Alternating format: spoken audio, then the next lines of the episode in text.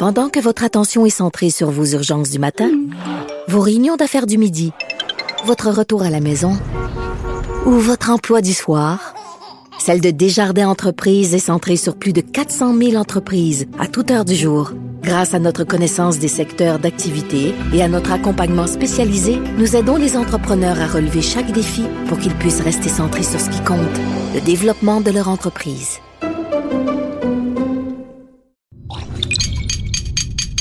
Cube Radio.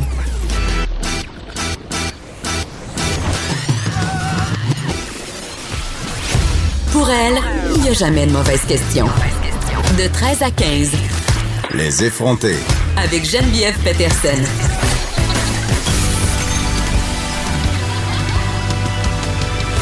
Cube Radio.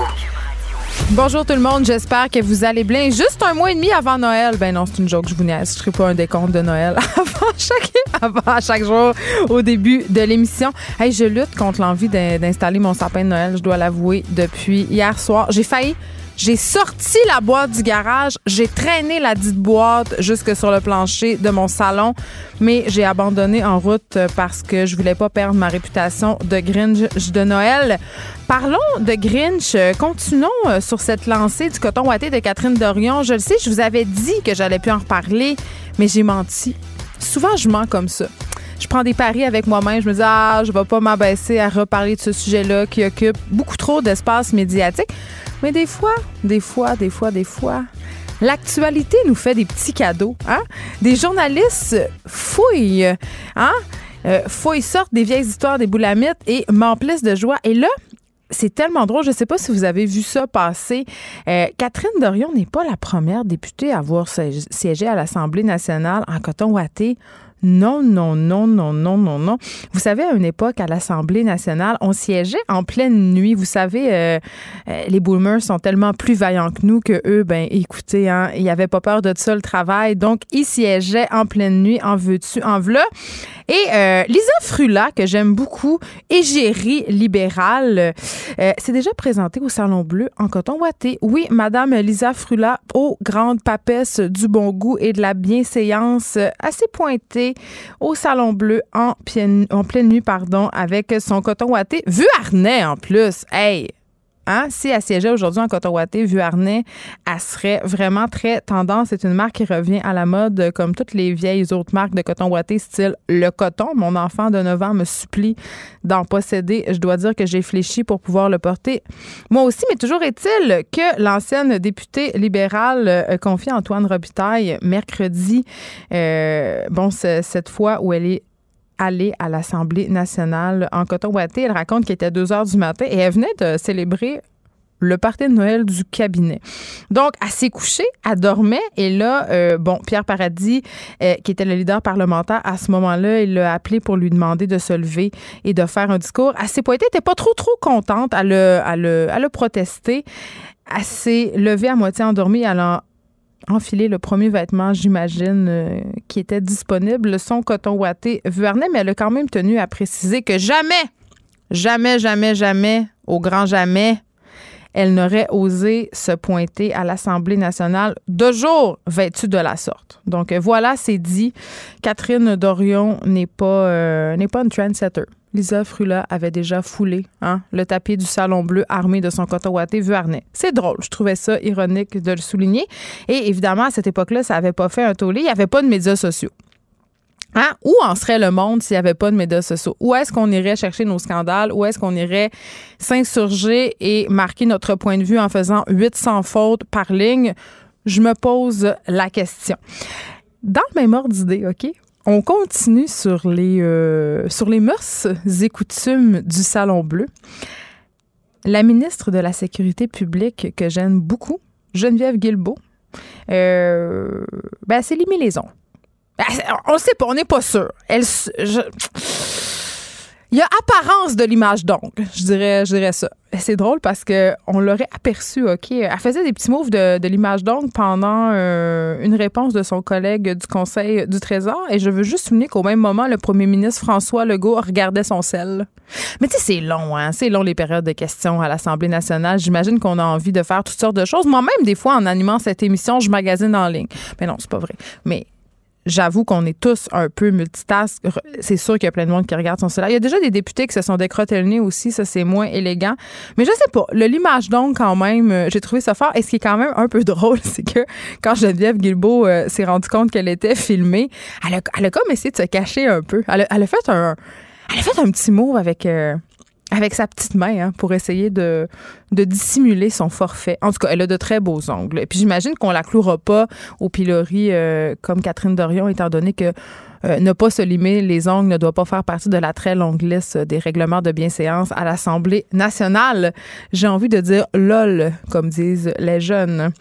OK, euh, bon, on a fini un petit peu de rire et on va se parler d'un sujet quand même un peu plus dramatique, très dramatique une autre fusillade aux États-Unis aujourd'hui euh, dans une école près de Los Angeles. Euh, un tireur qui est toujours en fuite. Par ailleurs, euh, plusieurs, il y aurait plusieurs victimes à l'école secondaire Saugus dans la ville de Santa Clarita. Et le tireur serait un, un, homme de sexe masculin de type asiatique vêtu de sombre. Et là, évidemment, à chaque fois que cette histoire-là se répète, c'est l'horreur. Euh, c'est malheureusement plus la stupéfaction. J'avais déjà fait une chronique qui s'appelait Redonnez-nous l'innocence, mais vraiment, on est rendu habitué. Euh, c'est quand même assez capoté. Euh, les États-Unis sont le théâtre depuis ces dernières années de plusieurs tueries en milieu scolaire.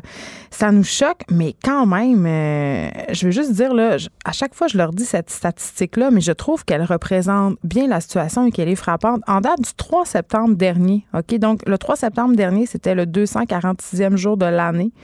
Il y avait eu 289 fusillades aux États-Unis. Donc, c'est plus de fusillades que de jours euh, de l'année. Et là, évidemment, à chaque fois qu'il se passe une affaire comme ça, je me dis toujours la même affaire. Je me dis, oh, encore un autre beau sujet dont il va falloir que je discute à l'heure du souper avec mes enfants. Puis c'est drôle parce que hier encore, je soupais avec deux de mes trois enfants. La plus était à sa pratique de volleyball et j'ai dû répondre aux multiples questions de mes deux plus jeunes à propos euh, de cette histoire de ce père qui a tué ses deux enfants avant de s'enlever la vie. Et l'autre fois, on avait reçu une experte hein, qui euh, était venue nous expliquer quoi répondre ou ne pas répondre aux enfants quand ils nous posent des questions. Alors là, en quelque sorte et en très gros guillemets, j'étais contente parce que je me disais, OK, là, je le sais, je le sais, je sais quoi répondre aux questions. Et là, je fais un petit résumé de ce qu'on s'était dit. Donc, adapter ses réponses à l'âge de l'enfant. Euh, on présuppose pas non plus de ce qu'ils savent ou savent pas. Genre, on leur demande euh, ce qu'ils connaissent des faits au lieu de leur révéler des détails sans trop le vouloir, des détails qui pourraient peut-être leur faire peur, les traumatiser. Et on fait pas d'amalgame. Mettons, on dit pas euh, le monsieur a tué ses enfants ou il est rentré dans une école parce qu'il était malade ou il était fou, ou il était triste. Parce qu'après, l'enfant peut penser que les personnes qui sont malades, qui sont tristes, ben, ils peuvent euh, faire la même affaire. Donc, hier, quand mes deux enfants m'ont reparlé du drame euh, qui s'est passé, euh, les meurtres familiaux, je m'étais dit, bon, mais ben, je suis armée, OK, pour répondre. Mais il y avait une affaire, une affaire qu'on n'a pas prévue avec l'experte. Hein. Puis vous savez, avec les enfants, il y a souvent des imprévus comme ça. Ce qu'on n'avait pas prévu, c'était euh, si la discussion a lieu devant d'autres enfants, hein, d'autres enfants qui, eux, n'ont pas eu de la petite formation de l'experte qui nous explique comment répondre quand il se passe des choses traumatisantes dans l'actualité. Ça fait que hier, quand mon fils de 4 ans m'a reposé la question sur les meurtres familiaux, bien Sophie, elle, Sophie, 9 ans, s'est empressé de répondre que c'était un fou, un père fou, malade mental, qui était triste et qui paraissait, parce que c'est son ami qui a dit ça dans la cour d'école, qui avait torturé ses enfants. Ça, on n'avait pas prévu ça avec l'experte, euh, les réponses euh, des autres enfants euh, qui sont présents et qui ont aucune idée des répercussions que ça peut avoir sur les plus jeunes de la fratrie. Pas besoin de vous dire que je pédalais vraiment, vraiment beaucoup pour réparer ça. Donc, c'est ça. Ça va être une autre belle discussion en perspective pour le souper que cette dernière histoire de tuerie aux États-Unis. Euh, puis les enfants, ils sont très, très en contact avec l'actualité euh, à cause de la cour d'école, puis à cause aussi qu'il y a plusieurs professeurs qui en parlent aux élèves plus vieux, puis c'est normal, ça fait partie euh, de la formation des élèves, et à cause aussi de ces fameux exercices de confinement, exercices de confinement qui a eu lieu, je pense que ça fait déjà un mois à l'école de ma fille. Ils leur expliquent pas tant que ça, hein, c'est pourquoi les exercices de confinement. Donc parfois, et pas tout le temps, ça peut donner lieu à de la peur chez certaines, chez certaines personnes, des enfants qui comprennent pas. Donc je pense que ce soir, soir, euh, je vais pas suivre les conseils de l'expert du tout. Je vais juste fermer la radio euh, quand je vais aller chercher mes enfants à l'école. Je vais mettre de la musique de Noël. D'ailleurs, c'était un quand même de ses premières recommandations de les éloigner de l'actualité si on n'avait pas été capable de la contrôler à l'école. Et là, on, on, peut mettre en pratique les conseils que j'ai rappelés tantôt. Aujourd'hui, à l'émission, on se parle de cette expression qui choque bien des gens et que j'ai utilisée dans ma dernière chronique, mon dernier billet de blog sur le site du Journal de Montréal, Journal de Québec. OK, boomer. Je sais que ça choque bien des gens, bien des boomers en particulier. Vous m'avez envoyé beaucoup de courriels d'insultes à cet effet. Vous avez des petits soins finaux? La plupart de vos courriels commençaient par OK Millennial. Oh, c'est vraiment très drôle. OK, donc on va se parler de cette expression euh, OK Boomer qu'on utilisait par les milléniaux pour se moquer de leurs aînés. Euh, ça exacerberait hein, une certaine guerre de génération, mais est-ce qu'elle existe, est-ce qu'elle existe véritablement, euh, cette guerre de génération-là? Et est-ce que le concept de génération est pas un peu caduque? Je vais en parler avec le journaliste français Vincent Coquebert. Et Vincent Coquebert, c'est un. Il est rédacteur en chef du magazine 20. Donc, c'est vraiment un magazine de contenu qui vise les moins de 25 ans. Et il est surtout l'auteur d'un livre qui s'appelle Millennial Burnout. Donc, on va se parler, on va se parler de ça, les chicanes. On a Master Bugarici aussi qui va être là avec nous. Et là, j'adore son sujet d'aujourd'hui. Ben, je les aime tout le temps, ces sujets. Mais là, on se parle d'éducation des enfants. Comment on fait pour enseigner à nos enfants des affaires qu'on fait pas nous-mêmes. Tu sais, je vous parle souvent de mon, téléphone, de mon rapport hebdomadaire d'utilisation de mon iPhone et de mon combat, euh, mon combat vain pour essayer de convaincre mes enfants d'utiliser moins les tablettes alors que je passe absolument tout mon temps sur des écrans. Donc, on va essayer, tu sais, le fameux euh, faites ce que je dis, pas ce que je fais, ce sera le sujet de Master Bugarici aujourd'hui. Aussi, euh, polémique, scandale, inquiétude autour euh, du Benadryl, un médicament qui serait, selon la Société canadienne d'allergie et d'immunologie, un peu trop dangereux, un peu trop utilisé peut-être aussi. Il existe d'autres molécules. Maintenant, on va faire le point avec euh, le pharmacien communautaire Christophe Auger. Et je ne sais pas si vous avez vu passer cette histoire euh, d'une mère de Québec qui s'est résignée, tenez-vous bien, à faire le CV de son bébé pour essayer de lui trouver une place en garderie. Et j'en ai parlé souvent du parcours du combattant que doivent traverser certains parents pour se frayer une place jusqu'en dans un CPE. Personnellement, j'ai jamais réussi, euh, même si je me suis mis sur la liste 0-5 ans, même si j'ai préparé des brownies à la directrice de la garderie que je convoitais près de chez nous, même si j'ai menacé d'exposer la situation dans les médias. Non, c'est pas vrai, j'ai jamais utilisé mon pouvoir médiatique pour avoir une place en garderie, mais vous comprenez ce que je veux dire. Il y a des parents qui sont prêts à tout pour réussir à avoir une place. Et ça peut être vraiment l'objet d'angoisse. Il y a des mères qui recommencent à travailler, qui n'ont pas de place en garderie ou qui ont une place, comme c'est le cas de cette mère de Québec, qui aurait eu une place dans une garderie à 56 par jour. Je veux dire, est-ce que vous réalisez? Je le sais, là, vous allez me dire, on a le droit à un remboursement rétroactif du gouvernement et on peut demander d'avoir ce remboursement-là aux trois mois ou au mois. Mais je veux dire, réalisez-vous le trou que ça fait dans un budget familial, 56 par jour? Et même quand on a la compensation, il faut savoir l'absorber, ce 56 $-là. Donc, ça n'a pas de sens. Et des parents qui envoient leurs enfants dans des garderies privées non subventionnées et qui paient 30 par jour, il y en a de plus en plus. Donc, on va parler à cette mère-là qui a envoyé le CV, mais aussi, on va parler à la directrice de l'association québécoise des CPE parce que moi, je veux le savoir, pourquoi on manque autant de places en service de garde subventionné? Je veux dire, on se fend le derrière pour faire des maternelles 4 ans. Pourquoi on pourrait pas justement essayer de bonifier notre service pour que les parents aient accès à un service de garde qui est abordable? Là, on sait, là, c'est le retour de la tarification unique. Je ne sais pas qu'est-ce que ça va changer. Est-ce que ça va nous aider? On se posera la question avec la, la directrice de l'Association québécoise des CPE.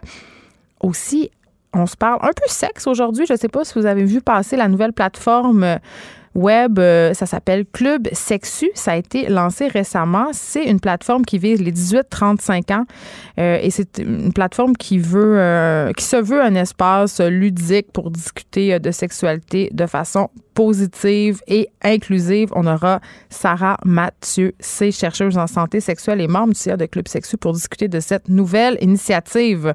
Aussi, Dave Morgan est là. Et là, je ne sais pas si vous vous rappelez, Dave qui nous a, la dernière fois qui nous était arrivé avec... Euh, une proposition, c'est-à-dire il savait pas s'il devait accepter la proposition d'aller faire un spectacle dans un club échangiste, un très gros club échangiste par ailleurs, et on en avait conclu qu'il devait le faire et là, il est allé. Il est allé faire le spectacle dans le club libertin.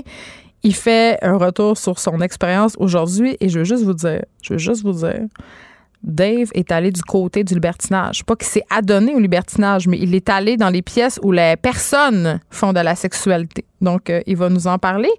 Et il va s'insurger aussi contre les gens qui manquent d'organisation face à la première neige. Et là, il va trouver oreille en moi parce que j'étais euh, à mon rendez-vous de pneus lundi dernier alors que la tempête battait son plein et il y avait plein de monde qui appelait pour savoir si le garagiste avait une place pour changer les pneus. Puis j'étais comme, c'est comme si l'hiver arrivait comme une surprise à chaque année. On n'est pas préparé. J'ai reçu une lettre de l'école hier pour me dire, vous savez, euh, ça serait le temps que vous mettiez des pantalons d'habits de neige et des mitaines à vos enfants. Et vraiment, tu sais, je veux dire, on, on vit au Canada, c'est l'hiver depuis toujours, puis encore des personnes qui envoient leurs enfants avec des gants magiques à la récréation euh, un 13 novembre alors qu'ils viennent tomber comme trois pieds de neige. Pendant que votre attention est centrée sur cette voix qui vous parle ici, ou encore là, tout près ici, très loin là-bas, ou même très, très loin, Celle de Desjardins Entreprises est centrée sur plus de 400 000 entreprises partout autour de vous. Depuis plus de 120 ans, nos équipes dédiées accompagnent les entrepreneurs d'ici à chaque étape pour qu'ils puissent rester centrés sur ce qui compte, la croissance de leur entreprise. Écrivaine. Blogueuse.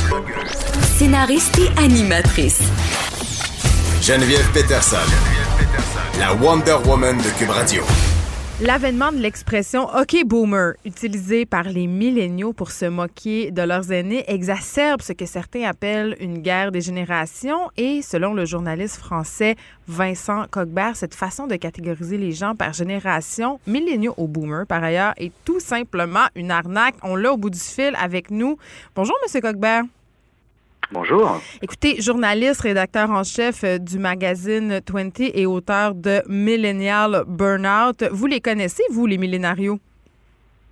Alors en fait oui, je les connais, je les connais assez bien parce que je les, je les fréquente euh, de manière hebdomadaire depuis mm. maintenant euh, trois ans dans le cadre en fait de la gestion éditoriale de 20 Magazine en fait, qui est un magazine qui est fait part, mais surtout pour les 16-25 ans en fait.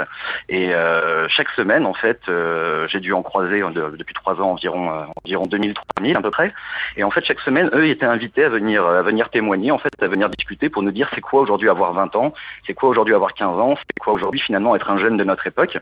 Et petit à petit, ils ont ils sont mis à écrire sur l'intime, sur le sur la politique, sur sur le monde du travail, sur les réseaux sociaux, sur même sur leur rapport à leur aîné, sur le rapport à la famille.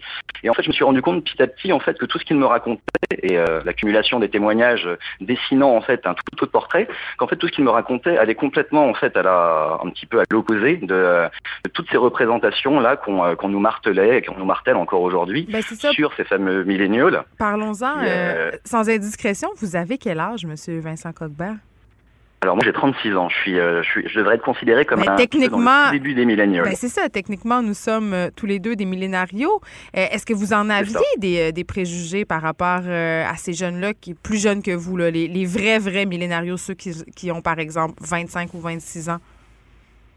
Bah, Disons qu'en fait, moi, je les imaginais un petit peu comme on nous les présentait. Donc, en mm. fait, des, euh, des, jeunes qui étaient très sûrs d'eux, qui, en fait, avaient un rapport au travail euh, très à peur, qui n'étaient plus, euh, qui n'étaient plus dans la fidélité, qui passaient leur temps que sur les réseaux sociaux, qui avaient quasiment, en fait, une vie, une vie numérique qui était plus importante que leur vie IRL, on va dire, et qui avaient aussi un, un rapport à l'engagement qui étaient des gens forcément très engagés, qui étaient aussi très progressistes. Et en fait, je me suis rendu compte que c'était beaucoup, beaucoup plus nuancé et qu'en fait, on retrouvait dans cette catégorie d'âge-là toutes les nuances ce qu'on retrouve dans n'importe quelle autre catégorie d'âge. Parce que le fait d'être une catégorie d'âge ne fait pas un groupe social en tant que tel. Mais ça me fait rire parce que vous parlez de préjugés et moi, ce que je peux constater, là, on parle de l'expression OK boomer euh, qui cache, si on veut, et qui véhicule toutes sortes de préjugés. Les millénarios et les baby boomers sont peut-être les deux générations qui sont à leur façon euh, les plus victimes de préjugés socialement. C'est vrai parce que c'est, euh, elles ont en commun en fait ces deux générations-là d'avoir été, on va dire, générées en temps réel. Mm. Normalement, une génération, ça se conceptualise après. La génération des baby boomers, à travers le, à travers la révolution culturelle, à travers mai 68, à travers le, le Summer of Love, en fait, on a dessiné de, de cette, euh, cette catégorie-là. Bah, par exemple, en France, avec euh, avec mai 68, on était persuadé finalement en fait que le jeune était forcément un jeune révolutionnaire étudiant, alors qu'à l'époque, on n'avait que 15% de bacheliers. Et euh, pareil pour les, millé pour les millénarios, comme vous appelez vous, nous c'est plutôt millénial. Mm. Eux en fait ont été inventés dans les colonnes d'un magazine de marketing en 1993. Et en fait déjà à l'époque l'idée était de dessiner un sociotype qui allait finalement servir en fait à un sociotype qui allait avoir des nouvelles envies, des nouvelles aspirations. Et en fait c'était surtout une manière en fait de, de créer finalement euh, une sorte de rupture anthropologique d'un nouvel être en gestation qui allait finalement ouvrir la porte à de nouveaux biens et à de nouveaux services. Donc séparer. Donc on est c'est pardon, séparer les générations, ce que vous me dites, c'est que ce n'est qu'un vulgaire outil marketing? C'est un, ça a été un outil marketing. Ensuite, c'est un outil qui, qui s'est fait approprier par le management. C'est aussi un outil qui, à l'intérieur des entreprises, a permis en fait d'accompagner, de donner un visage humain à des transformations euh, de modèles économiques. C'est là, par exemple, où on a commencé finalement à parler de fin de gestion des carrières, parce que c'est avant les, les, entreprises en fait ne, ne, souhaitant plus nous garder forcément euh, pendant 20-30 ans. Et là, en fait, au lieu de dire, bah, on va se réorganiser d'une manière économique différente, on a dit, regardez, les nouveaux êtres en gestation, en fait, ne veulent plus rester dans les entreprises. Elles veulent finalement partir, elles, sont à peur, elles vont, il faut, elles vont pas être fidèles. Et en fait, on se rend compte que tous les changements qui, ont, euh, qui ont accompagné finalement ces nouveaux êtres-là, censément nouveaux êtres, sont surtout, ont surtout été très utiles pour donner un visage, un visage humain, que ce soit une sorte de lieu d'action. Mais quand on regarde les études, euh, les études sérieuses de sociologie faites sur le long terme, sur le rapport au travail, sur le mmh. rapport à la famille, toutes ces choses-là, sur le rapport à la consommation, on voit bien en fait qu'il y a très très peu de différence. Il n'y a pas eu de, de grande rupture anthropologique. Par exemple, le rapport au travail, les deux points les plus importants, quelles que soient les générations, eh c'est la stabilité et le niveau de salaire. C'est en fait la reconnaissance, tout simplement. On n'a pas d'un seul coup, il n'y a pas d'un seul coup un jeune qui est arrivé qui, euh, qui lui n'est plus du tout dans une volonté de sédentarité, de construction de, quelque chose de périn. Et, euh, et en fait, voilà, c'est pour ça en fait elles ont, c'est vraiment deux générations qui ont été, euh, qui ont ce point commun-là d'avoir été conceptualisées et en fait dont les représentations collectives sont devenues tellement fortes qu'on est persuadé que c'est la réalité et que les jeunes sont comme ça, et que les baby boomers sont comme ça. Alors d'un côté baby boomers profiteurs et de l'autre côté des jeunes milléniaux en fait qui seraient des victimes de l'époque et des victimes de la société en fait. Mais en même temps, ce qui est intéressant, euh, Monsieur Coquebert, c'est que euh, ces changements-là, souvent qu'on associe aux milléniaux, c'est-à-dire l'infidélité euh, par rapport aux marques, le désir justement de ne pas occuper le même emploi tout au long de la vie, l'importance aussi accordée à la famille, aux loisirs, ce sont quand même des, des changements qui sont sociaux et qui n'affectent pas seulement les milléniaux. On a tendance à, à les, à lier à cette génération, alors qu'on peut le constater, la recherche le constate, que ce sont des revendications qui sont intergénérationnelles. Même certains boomers, maintenant, ont changé leur fusil d'épaule par rapport à leur façon, par exemple, de voir le travail. Bien sûr, tout à fait. Oui. En fait, on, est, dans un moment historique en fait qui est très inédit où euh, on a, en termes de valeur, en termes de, en termes d'usage, en termes de consommation, en fait, et en termes même d'intime, jamais été si proche finalement de 18 ans à 60 ans. Évidemment avec des nuances parce qu'il y a des effets d'époque et des effets d'âge. Évidemment, on n'a pas les mêmes envies à 18 ans forcément qu'à 60. Mais en termes de valeur, on n'a jamais été aussi proche. Et en fait, avant, non, mais les vêtements aussi. Les vêtements par rapport à la mode. Tout à fait, tout à fait, tout à fait. Les vêtements, les. En fait, aujourd'hui, on peut, on peut, il suffit de regarder à Paris. En fait, on va voir quelqu'un en trottinette euh, qui passe ses soirées sur Netflix et qui mhm. euh, et qui passe ses week-ends dans des Airbnb, qui euh, qui mange, qui mange bio. Et eh ben, ça va être une caricature de millennials, mais avoir 60 ans. Et en fait, on se rend compte en fait qu'aujourd'hui, tout le, comme vous le dites très justement, c'est qu'en fait tous les changements d'époque en fait infusent les différentes générations. Pourquoi? Parce qu'elles n'ont jamais été aussi proches. Ben peut-être aussi, et c'est une supposition bien personnelle que on peut attacher ça aussi à une certaine culture web qui est plus globale et globalisante. Bien sûr, bien sûr, et aussi le fait que euh, ça a aussi un petit peu à voir avec le jeunisme en fait. C'est aussi euh, l'idée aujourd'hui que les valeurs, euh, les valeurs désirables sont des valeurs qu'on qu'on raccroche symboliquement plutôt à la jeunesse. Ça va être des valeurs de, de nouveauté, de fluidité, de progressisme. Et en fait, c'est en, en, en, étant persuadé, en oubliant que finalement que ces valeurs-là sont aussi des valeurs partagées par les autres générations, pas par tous les, pas par toute la catégorie évidemment de chaque génération, mais en grande majorité par les différentes générations.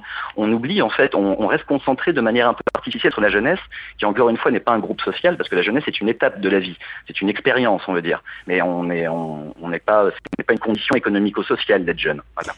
Revenons à cette expression OK boomer qui subsiste sur les médias sociaux depuis euh, presque un mois maintenant et qui est rendu dans les médias de masse. Certains y voient un clin d'œil sympathique. Ça fait rire certains bébés boomers. Mais, euh, et moi, je l'ai expérimenté personnellement, je l'ai utilisé dans une chronique que j'ai signée dans le Journal de Montréal. J'ai eu plusieurs courriels de bébés boomers très insultés. On me parlait beaucoup d'agisme. D'accord. Bah, c'est en fait c'est euh, le, ce, qui, ce, qui, est intéressant dans cette idée de conflit de génération, c'est que c'est souvent quelque chose en fait qui est un peu manipulé, que ce soit un peu mis en scène, soit par le commerce, soit par les politiques. Aujourd'hui, avec la question climatique, c'est quelque chose qui est énormément mis en, pla en, scène finalement par les politiques, quelque part un peu sur l'idée où il y aurait d'un côté des responsables et de l'autre côté des victimes. Et en fait, c'est vrai que comme ce n'est pas ce que vivent les, que ce soit les baby boomers ou les millennials, en fait au jour le jour dans leur foyer, au travail, ils ne vivent pas vraiment ce conflit de génération là. Et d'ailleurs, dans les études, ils le disent bien en fait, ils ne se rendent pas en opposition ou en opposition frontale avec leur aîné. Mm. C'est vrai que chez les baby boomers, à force d'entendre ce refrain-là et ce refrain artificiel, en fait, il peut à un moment donné avoir cette espèce de, de sentiment assez juste, en fait, qu'on essaye finalement de, de leur mettre sur le dos, en fait, de manière totalement homogène et sans aucune nuance, en fait, un paquet de responsabilités et euh, finalement le, la, tout, la, tout le poids finalement de, de cette ce sentiment un peu de chaos ambiant qu'on peut qu'on peut un peu vivre ces derniers temps avec cette mise en doute du progrès, cette mise en doute du futur. Et, on l'a vu euh, avec bah, Greta Thunberg, elle le dit clairement, c'est de votre faute. C'est ça, mais parce qu'il y a une, euh, mais en fait c'est normal que, enfin je veux dire c'est de la part d'une jeune jeune fille en fait, ne, de, de, son âge on peut, euh, c'est que quelle est cette, quelle est finalement cette parole là, c'est euh, ça peut ça peut être entendable, mmh. mais en fait on se on se rend bien compte en fait que c'est une, une, mise en scène artificielle du du du enfin on va dire du, du conflit des anciens contre les modernes en fait de ce vieux conflit des anciens contre les modernes, et en fait ce n'est pas tout à fait ça qui est entendable. Il y a une étude assez intéressante, un sondage par exemple sur Greta Thunberg en France, mmh. et ceux qui la connaissaient le plus étaient des gens de 60 ans, c'était pas des gens de 20 ans. Donc, et donc c'est, euh, en fait voilà, il faut regarder quand même derrière les euh, derrière les discours et derrière les représentations médiatiques, souvent on se rend compte en fait qu'il y a toujours un petit pas de côté qui est quelque chose d'un peu contre-intuitif, mais qui est souvent plus proche de la réalité. En terminant, euh, Vincent Coquebert, est-ce que vous diriez que les millennials, comme vous les appelez, ou les millénarios en bon français, est-ce qu'ils sont victimes eux aussi d'un certain agisme?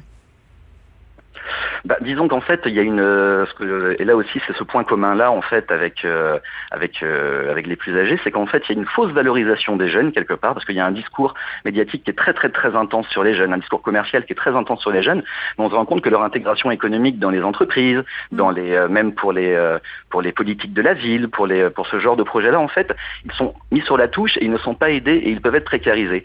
Donc en fait, et de la même manière, les, les plus âgés, en fait, surtout en France par exemple, ça a commencé dans les années 90 on les a vite mis sur la touche, comme si finalement l'expérience aussi n'avait pas de sens, enfin n'avait pas vraiment de valeur. Et, euh, c'est ça en fait qui, euh, qui est encore un, autre point commun, c'est qu'en fait on, distingue en fait et on, et on ne pense les, millénarios ou les baby boomers en fait qu'à travers un prisme d'âge, comme si en fait ils, n'avaient aucune nuance sociale et économique à travers, à travers, à travers le groupe qu'ils constituent. Et finalement, le, le, côté un petit peu ce que moi j'ai appelé le generational blaming en fait mm. c'est le c'est le fait en fait d'essentialiser des de dire des horreurs en fait sur des catégories entières de la population alors que si on utilisait ce genre de choses-là pour parler de, bah, de, de, groupes sexuels, de groupes ethniques, on trouverait ça évidemment odieux et à raison. Ben, bien Mais avec la catégorie des âges, on peut se permettre de dire des horreurs sur les gens et c'est assez étrange en fait. Mais certains s'en défendent en disant que l'expression OK boomer ne fait pas référence à une génération mais bien à un état d'esprit. Mais bon, ça vaut ce que ça vaut. Mais bien, bien, sûr, après, euh, après, je, je, ah, et puis quelque part, elle est assez rigolote. Il faut aussi mettre un peu d'humour. Enfin, je veux dire, c'est. Euh, il faut savoir rire de soi. Premier degré. voilà, tout à fait. Il faut, faut, savoir rire aussi un petit peu, tout à fait, de soi et des autres. Vincent, Vincent Coquebert, merci. Vous êtes journaliste, rédacteur en chef du magazine 20 et auteur de Millennial Burnout. Merci beaucoup de nous avoir parlé. Écrivaine, blogueuse, scénariste et animatrice. Geneviève Peterson la Wonder Woman de Cube Radio. Toi, t'es là, t'es avec moi en direct et tu te parles euh, tout seul aujourd'hui. euh, ouais, ouais, ben, ben en fait. Tu philosophe. Ouais, je suis philosophe, mais en fait, on, fera pas l'évangile en papier aujourd'hui. Non, la dernière fois quand même. Ouais, ben je suis pas payé là-dedans d'habitude, mais là, non, là aujourd'hui. Les auditeurs t'aiment beaucoup, hein. Ils m'écrivent pour me dire que tu les fais pleurer. J'ai, j'ai rencontré, euh, là, je vais m'envoyer des flammes, mais j'ai rencontré, j'étais allé super au restaurant il y a deux semaines, un vendredi, puis quand je suis sorti du restaurant, il y a une femme qui m'a, accosté pour me parler d'Ernesto. Bon, ben c'est ça. Puis toute l'équipe, ben oui, j'étais avec ma blonde, puis je pleurais sur le trottoir, puis c'était beau, c'était plus tu vieillis, plus tu, tu, Ouais, hein. tu deviens un être sensible. Mais T'es en train de nous sortir euh, Master Bugarici, mes secrets de vie. Tu sais, une biographie, là. tellement pas. Tellement Hey, pas. Aujourd'hui, dis- on dit jamais, jamais. Dis-moi jamais, jamais. Ok, t'as raison. Ça se peut que ça arrive à un moment donné, mais aujourd'hui, je suis toujours franc, je pense, le plus Ouais. possible. Mais aujourd'hui, je, dépose un genou au sol. Tu sais, j'ai- appelé. Tu sais, quand je t'ai envoyé ma chronique, c'est dit, euh, on va appeler ça à go, on se regarde le nombril, mais on va parler peut-être pas de mon nombril, mais comment je te dirais bien ça? Tu sais, tout le monde On va capote, peu? Mais en, fait, j'ai peut-être besoin de ma psy aujourd'hui. Je t'annonce. Ça, c'est moi, ça? Aujourd'hui, c'est toi ma Et psy. là, là, là, là, là, là, là, là. Ben, c'est toi, mais dans mon entourage, s'il y a quelqu'un qui me parle d'en face d'un fois, vraiment, c'est toi. Ah ben. C'est toi, puis tu le fais même à micro ouvert. T'es Oui, pas mais gêné. moi, je dis, ma devise, c'est tout le temps, euh, si tu veux pas la réponse, pose-moi pas la question. Ouais, tu sais quoi? Je vais te donner l'occasion de me rentrer dedans aujourd'hui en espérant que ça m'aide parce que moi, c'était, moi, c'est ma 46e année. C'est ma fête bientôt, là. Puis, je- comme tout le monde au Québec, là, il a neigé cette semaine. Oui. Puis, c'était comme la première fois de ma vie, moi aussi. Mais je comprends pas. je me trouve imbécile. Non, mais comme toutes. hey, j'ai vu les nouvelles. Je me suis levé le matin, j'ai vu les nouvelles. J'ai vu les autobus de la ville de Montréal déraper parce qu'il n'y avait pas le pneu d'hiver. C'est pas comme ça faisait pas une semaine que tous les médias en parlaient de la tempête à venir, là. Puis c'est pas comme s'il neigeait pas à toutes les Mais ici c'est au. Québec à Mais ce tout le monde, je disais au début de l'émission, j'étais au garage lundi soir, puis pur hasard, j'avais mon rendez-vous de, de, de pause de pneus d'hiver euh, à cette date de la tempête. Euh, je l'avais pris à l'avance parce que l'année passée, je m'étais fait pogner le 3 décembre, là, genre, il y avait plus de place nulle part. Tiens, je me fais pogner à chaque année, mais monde cette qui année. appelait pour savoir s'il y avait de la place. Mais cette année, été épargné. Cette année, Oh. j'ai été épargné parce que j'ai changé de voiture, puis c'était une lock parce que le gars qui m'a vendu le char, il, il- il y avait des pneus d'hiver dessus. Bon. Puis je me serais fait avoir. Mais j'ai fait bien pire que ça. Je devrais même pas en parler, je devrais être gêné, mais j'avoue, puis je te l'avoue 100%, puis je vais te conter l'histoire qui est arrivée, puis c'est même pas une joke, puis je romance même pas, mais quelle cave que je suis. Qu'est-ce que t'as fait? Mon fils était chez sa mère, puis on discutait hein, par texto, puis là, il m'expliquait qu'il avait oublié un livre chez moi, puis il m'expliquait que c'était ses devoirs. Mm. Ah oui, là, besoin la fameuse transition, là, puis qu'on oublie Ah. tous les petits objets. Je sais. Tu vis ça, toi aussi, hein? J'en ai trois, Jen. Ouais. J'adore mes enfants, mais je suis déjà. bottes chez Je suis papa? vraiment écœuré. Ah Je suis vraiment. Puis j'arrête pas de leur dire, gérez-vous. Gère-toi. Mais tu veux pas acheter tout en double en plus parce que décroissance, puis aussi, t'es pas la banque à piton. Ben, tu sais, chez nous, mes enfants, ils ont. On n'a pas de valise, là, on en a déjà parlé, sauf Ouais. que les gros items, genre habits de neige, bottes, euh, mitaines, chapeau. C'est pas vrai que je vais commencer. Euh, tu sais, les petits gants magiques, j'en ai 10 paires, ça, je te l'avoue, là, mais les mitaines à 55$, là, non. Mais non, mais on veut qu'ils gèrent, on veut, qu'ils- on veut qu'ils Mais avancent, on veut qu'ils deviennent des donc, que tu fais des allers-retours, toi, avec, pour aller chercher Ah. des choses. Mais là, c'est par rapport à ses devoirs. Yep. Puis à l'école, papa, j'ai pas mon lit, je devais l'emporter. Je, Mm. je te l'avoue, j'étais en esti. Je te le texte, puis on se texte, puis je, je donne du gaz. Je dis là, il faut t'appeler à t'organiser, mon gars. Je fais la morale, mais gros comme le bras. Puis pendant que je fais la morale, moi, quand je parle au téléphone ou je texte, je marche. Je fais des kilomètres dans la maison, je me promène, puis j'arrive à ma porte patio en arrière. tu envoies-tu des messages vocaux? Euh, oui, je le fais des fois. Mais mon, mon gars m'a dit de plus le faire parce qu'à l'école, il veut pas les écouter, il veut pas que ses amis Ah, ben, je entendent. comprends, ben oui. Il a déjà un peu honte de moi. Mais attends, Ben, moi, des fois aussi, quand je- tu m'envoies des messages vocaux, je m'assure qu'il n'y ait personne autour avant de les écouter. Juste à dire. Ouais, mais souvent, souvent, ça va mieux, puis c'est plus vite. Mais c'est surtout quand on fait autre chose. Ouais, mais c'est pas que ça, moi, t'as l'avoué, pourquoi je te le fais avec toi, c'est parce que toi, t'écris des livres, t'écris super bien, puis je suis gêné de faire des fautes. Ah, pour vrai? mieux- tu mieux- devrais pas. Je fais plein de fautes dans mes textos parce que j'écris bien trop vite. Ouais, mais en tout cas, moi, tu vois, je me cache derrière les messages vocaux. Ouais, mais tout ça pour dire que j'arrive devant ma porte patio de cour arrière pendant que je suis en train de dire à mon gars comment amener sa vie, que moi, je suis bien smart, puis que moi, je sais comment ça marche, puis, tu sais, organise-toi, ça, ton sac, place tes affaires. Je regarde ma piscine, Jeanne, je te niaise pas. T'as pas fermé ta piscine? Non. Quand je regarde dans vite, je fais fuck ma piscine, fuck est vidée, fuck mon drain de fond il est pété. Mais c'est sûr. Ben oui. Fait que moi, en faisant la morale, je t'en parle, check, j'ai des frissons. J'ai en, en train de gazer mon gars sur la morale de comment gérer sa vie, ses affaires. Puis moi, j'ai une piscine qui m'a coûté, parce que j'ai acheté une piscine faite au Québec qui m'a coûté 6000 pièces que j'avais pas les moyens de me payer, que je me suis payé, qui là est payé, puis je suis bien content. Je l'ai Elle l'a pété. brisé. Ben, en faisant la morale à mon gars, t'as-tu idée de quand je suis en train de texter, puis je dis le cœur me lâché. J'ai fait ben non. Ben non. Je suis en train de dire à mon gars comment gérer sa vie, puis je suis même pas capable de gérer la mienne. Moi, à l'heure où on se parle, là, en ce moment même, OK? Qu'est-ce qu'il y a dehors euh, dans ma cour de pas serré? Tout ton set de patio. Tout mon petit kit de outdooring que j'ai payé cher, là. Ben, c'est ça. Comment Il est ça? en dessous de la neige.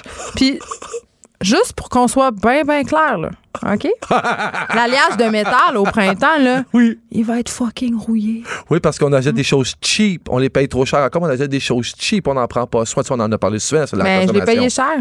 Mais, mais j'ai honte aujourd'hui parce Mais- que. Non, non, mais j'en ai trois, là. J'en ai trois, moi, là. Trois enfants qu'il faut que j'éduque de même. Puis là, il là, mon gars, évidemment, j'y ai conté l'histoire. Il a bien vu la piscine, toute la kit. Puis là, il riait de moi. Puis pourtant, Ben, c'est sûr. Mais Ouais, J'aurais essayé de leur cacher. tu penses? Mais ils l'ont vu. Ben, je sais pas. Ils n'ont pas conscience que le drain de Ben, pété. Tu leur as dit. Il m'a pogné à sacré. En Ah, fait, je vais ouais. t'avouer, il m'a pogné à sacré après le filtreur, puis après les affaires, parce qu'évidemment, les tuyaux étaient tous dégelés, puis là, je devais sauver mon moteur. Fait que j'étais en, en train d'essayer de déploguer les tuyaux, mais imagine-toi que l'eau est toute prise dans les tuyaux, puis elle est toute prise dans le filtreur, puis dans le tuyau du Mm. Est filtreur. pareil. là. Mon chum, l'année passée, il a fermé sa piscine au mois de fin octobre. mais je- il est rentré dans la piscine, il y avait des feuilles mortes, il faisait moins deux. C'était dégueulasse. Puis cette année, il fait Je me ferai pas prendre. Je vais vraiment. Il l'a fait fermer par des personnes parce qu'il n'y avait pas le temps. Ben, Bonne idée. Mais où, où sont les affaires de piscine? euh, N'importe où. Ils sont dans le fond de la cour. là, là. Ah, sérieux, ça me réconcilie, ça me fait du bien. Je pense pas que mon chum, c'est pas monsieur organisation, là. Mais Diane, pourtant, non, mais tu sais, je t'ai souvent parlé de mes parents, je t'ai souvent parlé de mon Ouais. père. Puis tu penses-tu vraiment, ils Ah, Nos vont? parents sont hyper organisés. Mais tu penses-tu qu'ils vont, il a déjà oublié sa piscine? C'est sûr que non. Tu penses-tu Ils passent mois de juillet. penses-tu Ils qu'ils vont, il a pensent. déjà, c'est déjà promené des pneus d'hiver l'été? Euh, des pneus d'été l'hiver, penses-tu? C'est sûr. Ben, dans le temps, il n'y avait, pas- il y avait pas le choix. Il y Non, avait- mais je parle là, depuis, ça fait quand même 15-20 ans, Ouais. c'est obligatoire, là. Mais ils vont, il jamais passé tout droit. Ah, Fait que moi, j'aurais, je pourrais dire, j'ai eu l'éducation, j'ai, j'ai- je l'avais, le modèle. Ben, c'est peut-être ça le problème. Voilà. je, pense, je pense que c'est ça. Je sais pas, moi, ma mère, c'est. c'est- Alan, je sais qu'elle nous écoute, là. bon, Elle va être fâchée, mais. Mais, tu sais, moi, c'est ça. Moi, ma mère est hyper organisée. Tu sais, mettons, là. Ouais. Ma, ma mère, c'est le genre de personne qui fait la rotation linge d'hiver, linge d'été, là. Oh, elle m'énerve Elle a des bacs, OK? Oui. Elle a des bacs, puis là, elle marque mitaine, foulard sucre. OK? Puis là, elle a des petites enveloppes dans lesquelles elle met, mettons, les- ses coussins de patio, tu sais. OK. hot. Elle elle a-tu un aspirateur pour aspirer les sacs, là, pour qu'ils prennent moins de place, puis l'air est enlevé dedans? Hey, tellement. Quand je vais être rendu là, là, sérieux, jamais. Non, mais je pense que c'est l'euthanasie. Ben, Moi, je pense, moi, je pense que Ouais. tu demandes l'aide médicale à mourir. Moi, je, ouais. Fait que ça donne rien de savoir. En fait, c'est pas savoir, mais en fait, ça donne rien de venir d'une bonne famille. Mais moi, je suis presque rendue, là, master. Ah oui, donc? Moi, j'ai une machine là, pour emballer le- les, pas les vêtements, mais euh, les aliments sous vide. Oui, mais check bien Hein? ça. OK. Ça, là, c'est vraiment un indice de matantisation uploading. là. Ouais, mais tu sais quoi, je vais te faire une prédiction. Ah, Ta machine, tu vas t'en servir, puis elle fonctionne jusqu'à temps qu'il manque de papier dedans. Non, j'en ai plein. T'en as pris de plus au départ. Non, mais c'est parce qu'ils en vendent au Costco. T'as acheté un troc, là, Non, mais, plein. mais, mais en même temps, là, tu sais, je, je faisais. Qu'est-ce que. La, la semaine passée, sur Instagram, je faisais une petite blague. euh, parce que dans ma pièce de théâtre, il y avait un, tout un segment euh, dont le thème était On devient toute notre mère. OK? Oh. Puis c'est vrai, on devient toute notre mère ou notre père à certains égards. Et là, dans mon nouveau chez nous, j'ai une pièce de rangement. Et qu'est-ce que j'ai fait? C'est le bordel de Non, non, j'ai un petit bac avec euh, mitaine. C'est pas marqué mitaine sucre foulard! Mais j'ai un bac pour mitaine sucre foulard, puis je dois dire que ça me. ah, ma mère m'écrit. Elle me texte là! Eh bien, elle va sûrement m'écrire parce que j'aime ça, elle m'écrit des fois. On parle à ton dos. Oui, des fois. Elle dit Hey! Oui, oui, oui. C'est adorable. Mais en fait, Non, mais elle vient d'organiser. Moi, j'ai envie Ouais. ça, mais c'est parce que ça m'angoisse en même temps. Mais je m'en viens comme elle. mais je pense aussi qu'est-ce qui arrive, puis là, c'est pas, une défaite, mais oui, ça en est une. Mm. C'est qu'aussi, on se contente pas. Puis ça, c'est aussi, c'est quelque chose que j'ai choisi il y a un mois. Je, suis en train de changer beaucoup de choses dans ma vie euh, au niveau de les engagements. On s'en met beaucoup sur les épaules. mais je dis pas que nos parents faisaient mal. rien, mais j'ai jamais vu mon père faire 12 affaires en même temps. Ben vraiment, c'est-tu parce que tu t'en rendais pas compte? Ben, je me l'étais peut-être pas avoué. Ben. C'est peut-être parce que quand j'avais l- On la n'a pas inventé le multitask, là. Ben, Excuse-moi. Non, non, non, non, pas pantoute, pas pantoute, mais peut-être qu'on le gère mal, puis on en met encore plus dans le tas. Mais aussi, on a plus d'options, puis on a plus de choix, puis on a beaucoup, juste au niveau de divertissement, Ben. c'est malade les choix qu'on a, là. Je veux dire, je C'est Parce pourrais... que moi, bien souvent, je, je fais ma, ma fine, là, mais j'aime bien mieux écouter Netflix que faire des bacs avec. You là. bet! C'est juste ça qui se passe. Ouais, t'as-tu vu, en- justement, en fait, seulement, en fait, parenthèse, mais c'était, euh, euh, voyons, la, la- la série, de, voyons, la saison 2 de... D'une bonne série je peux même pas croire, j'ai oublié, non, je l'ai T'es vraiment vieux. ouais, je l'ai 46 dévoré. Puis le pire, c'est que je l'ai écouté dimanche au complet. Ouais, tu te rappelles plus du titre? je l'ai, voyons, fait euh, uh, Est-ce que tu peux lever ton bras et toucher ton nez en même temps? Oui, je peux. The End of the Fucking World, la série, elle est, ma- elle est magistrale. Mais en fait, oui. Puis souvent, c'est les, les options du plus facile qu'on va prendre. Puis mais fais le plus facile. Oui, je devrais m'organiser. Oui, je vais m'organiser. Mais j'ai trouvé, je pense, peut-être une façon. Puis tu tu peux me dire si je suis pas correct. Mais je pense que le choix, ça serait de, de m'en mettre moins sur les épaules aussi? Ben, ouais, mais à un moment, ouais, je sais pas. Pourquoi? Mais je pense pas que c'est une question de s'en mettre moins sur les épaules. C'est con, là, mais l'organisation, au bout du compte, je ris bien Ouais. de ma mère puis de toutes les personnes qui sont plus organisées que moi. Puis dans le fond, c'est parce que je suis jaloux. J'aimerais ça être comme ça. Parce que Ben quand Oui. Parce que quand je planifie mes affaires comme du monde, quand j'y rentre mes, mes affaires de patio comme du monde, puis c'est bien moins compliqué au bout du compte. Tu perds bien moins de temps. Parce que là, là, ton- on revient à ta piscine, là. Ouais. Tu l'as pas faite, OK? Tu l'as oublié. non. Combien de temps tu vas perdre au printemps? Combien d'argent ça va te coûter réparer ta non-prévoyance? Ben, c'est ça. Minimum 1000 pièces Puis tu sais -tu quoi? 1000 pièces va me permettre, va m'avoir permis d'apprendre que j'ouvre plus ma piscine, puis je la ferme plus. Ah, mais attends, OK, j'ai une petite nouvelle pour toi. Ah Quand oui, tu payes pour le faire faire, ils le font pas au complet. Comment ça? Ils le font pas au complet. Ils viennent juste l'ouvrir puis la fermer. Puis euh, toutes les, euh, les pièces à côté, ils s'occupent pas de ça. Là. Fait que c'est pas vrai. là. C'est pas un service Ah, je complet. vais m'en trouver un vrai, puis je vais te refiler son numéro. Parce que, je- sérieux, il faut que je me débarrasse de des trucs comme ça. Puis là, ça a l'air très, très paresseux, mais focuser aux bonnes, sur les bonnes choses au bon moment pour le bon temps. Donc, oui, Netflix. Et puis, on fait la même affaire avec nos enfants.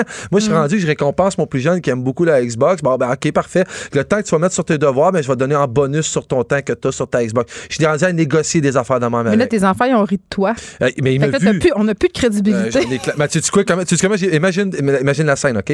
Imagine la scène. Je suis en pantoufle, comme un vrai cave. Je suis en pantoufle, dans la neige. J'ai une aiguine. J'ai une scie dans la main droite. Je tiens mon, je tiens mon, mon, euh, ouais, je tiens Bravo mon pour le mot aiguine. by Mon gars est arrivé pendant que j'étais en train de scier mon tuyau de piscine. Mon gars, il Oh dit, tu fais? Ouais. Fait que, tu sais, je suis pas un modèle à suivre. Mais comment on fait après ça? dans- on a dit que nos enfants dans, fais ce que je dis, pas ce que je fais. Ouais. Moi, je le dis vraiment, ça. Hey, fais ce que je te dis, là. Surtout par rapport aux écrans. ouais, hein. Mais tu sais, on n'est pas parfait. Puis faut, c'est sûr qu'ils peuvent prêcher par l'exemple. Mais tu sais, mon père me l'a donné le meilleur exemple, puis je l'ai pas suivi. Je pense que mes enfants, ils vont faire On leur est en réaction? Ben, clairement. On est des rebelles. Clairement. C'est ça qui se passe. Mais toi, t'es pas rendu dans la quarantaine. Toi, c'est plus dramatique que moi, parce que moi, j'ai le droit. Moi, je Ah, imagine Ouais. quand je vais être rendu. C'est ça, je vais faire du tricotage. Tu vas être insupportable. Ben non, je suis déjà Si tu te rends pas au macramé, tu vas rester mon ami. Tu sais que les personnes les plus désagréables vivent les plus vieilles, hein? Tu savais ça? Ouais, c'est tellement vrai. Je vais tellement vivre vieille. tellement vrai. 106 ans. Ma mère a tout le temps dit, man, je sais pas si t'écoutes, je m'excuse, je vais répéter de quoi. Ma mère a tout le temps dit, puis pas avant qu'elle soit malade, évidemment, elle disait, moi, je suis pas prête de mourir, il me reste encore bien du monde à faire chier. Je trouvais ça fantastique. Puis c'est pas, pas, pas- elle disait pas ça dans le sens d'aller écœurer les gens, mais de rester en vie parce qu'elle est battante, puis tout ça. Mais Fait que- c'est quoi? C'est pas si con parce que les Non. personnes désagréables, souvent, c'est parce qu'ils ont une vie intellectuelle foisonnante. Puis moi, je pense que tant que tu as une vie intellectuelle, tu vieillis pas tant. C'est ce que je pense. Tu m'énerves. Bon. Raison. Alors, euh, la morale de ta chronique, faites ce que je dis, pas ce que je fais. Regardez-vous le nombril, mais. Trouve euh, quelqu'un pour ouvrir ta puis fermer ta piscine. puis continuez à compter des mentraits à vos enfants. Ça, c'est vrai. Ben Hey, le mensonge et le chantage, Totalement. deux piliers de l'éducation. J'adore. Merci, Master Bugarici. Pendant que votre attention est centrée sur vos urgences du matin, vos réunions d'affaires du midi, votre retour à la maison ou votre emploi du soir, celle de Desjardins Entreprises est centrée sur plus de 400 000 entreprises à toute heure du jour. Grâce à notre connaissance des secteurs d'activité et à notre accompagnement spécialisé, nous aidons les entrepreneurs à relever chaque défi pour qu'ils puissent rester centrés sur ce qui compte, le développement de leur entreprise. Geneviève Peterson, la seule effrontée qui sait se. Jusqu'à 15, vous écoutez Les effrontés. Le populaire antihistaminique Benadryl ne serait pas sans danger et la Société canadienne d'allergie et d'immunologie clinique lève le drapeau rouge à cet effet. Euh, on s'interroge par ailleurs sur sa vente libre dans les pharmacies du pays. Euh, J'en parle avec Christophe Auger, pharmacien communautaire en Estrie, chargé de cours à l'Université de Montréal. Bonjour, Monsieur Auger. Bonjour. OK. Premièrement, qu'est-ce qu'on reproche au Benadryl? Ben, ce qu'on lui reproche, c'est finalement des choses qui sont euh, qui sont connues depuis longtemps. Ce sont ces, euh, ces effets secondaires, notamment au niveau de, de la somnolence et euh, de la modification au niveau du de l'irritabilité, on va dire. Mais là, pourquoi maintenant, pour- si on les connaît depuis longtemps, les effets secondaires, pourquoi c'est maintenant qu'on lève ce petit drapeau rouge? Oui, ben, c'est une une bonne question. Pourquoi pourquoi maintenant? Peut-être que l'association a des données que pour l'instant on n'a pas. Euh, ce qui nous euh, nous rapporte est euh, effectivement connu, c'est-à-dire que le, les antihistaminiques de première génération qu'on appelle donc euh, euh, de la famille du Benadryl ont des effets secondaires beaucoup plus importants que ceux de deuxième génération qui euh, qui correspondent à ce qu'on appelle euh, en la, la claritin ou la, la réactine ou l'aérius, euh, qui sont des, des, des choses beaucoup plus sécuritaires. Euh, la, la différence entre les entre les deux produits, euh, elle est, elle est connue depuis longtemps. Donc pourquoi maintenant C'est euh, effectivement une question qu'on peut euh, qu'on peut se poser. Une des raisons pour laquelle le Benadryl est souvent en cause dans, euh, si on veut, des situations de surdose ou des situations où les, effets secondaires sont exagérés. Là, je pense à de la somnolence exacerbée. Est-ce que c'est parce que ça vient, entre autres, en formule liquide, c'est-à-dire que les erreurs de dosage, surtout quand au niveau des enfants, sont plus fréquentes qu'avec des produits de deuxième génération comme ceux que vous avez cités tantôt, là, par exemple Réactine, Claritin, Arius et compagnie?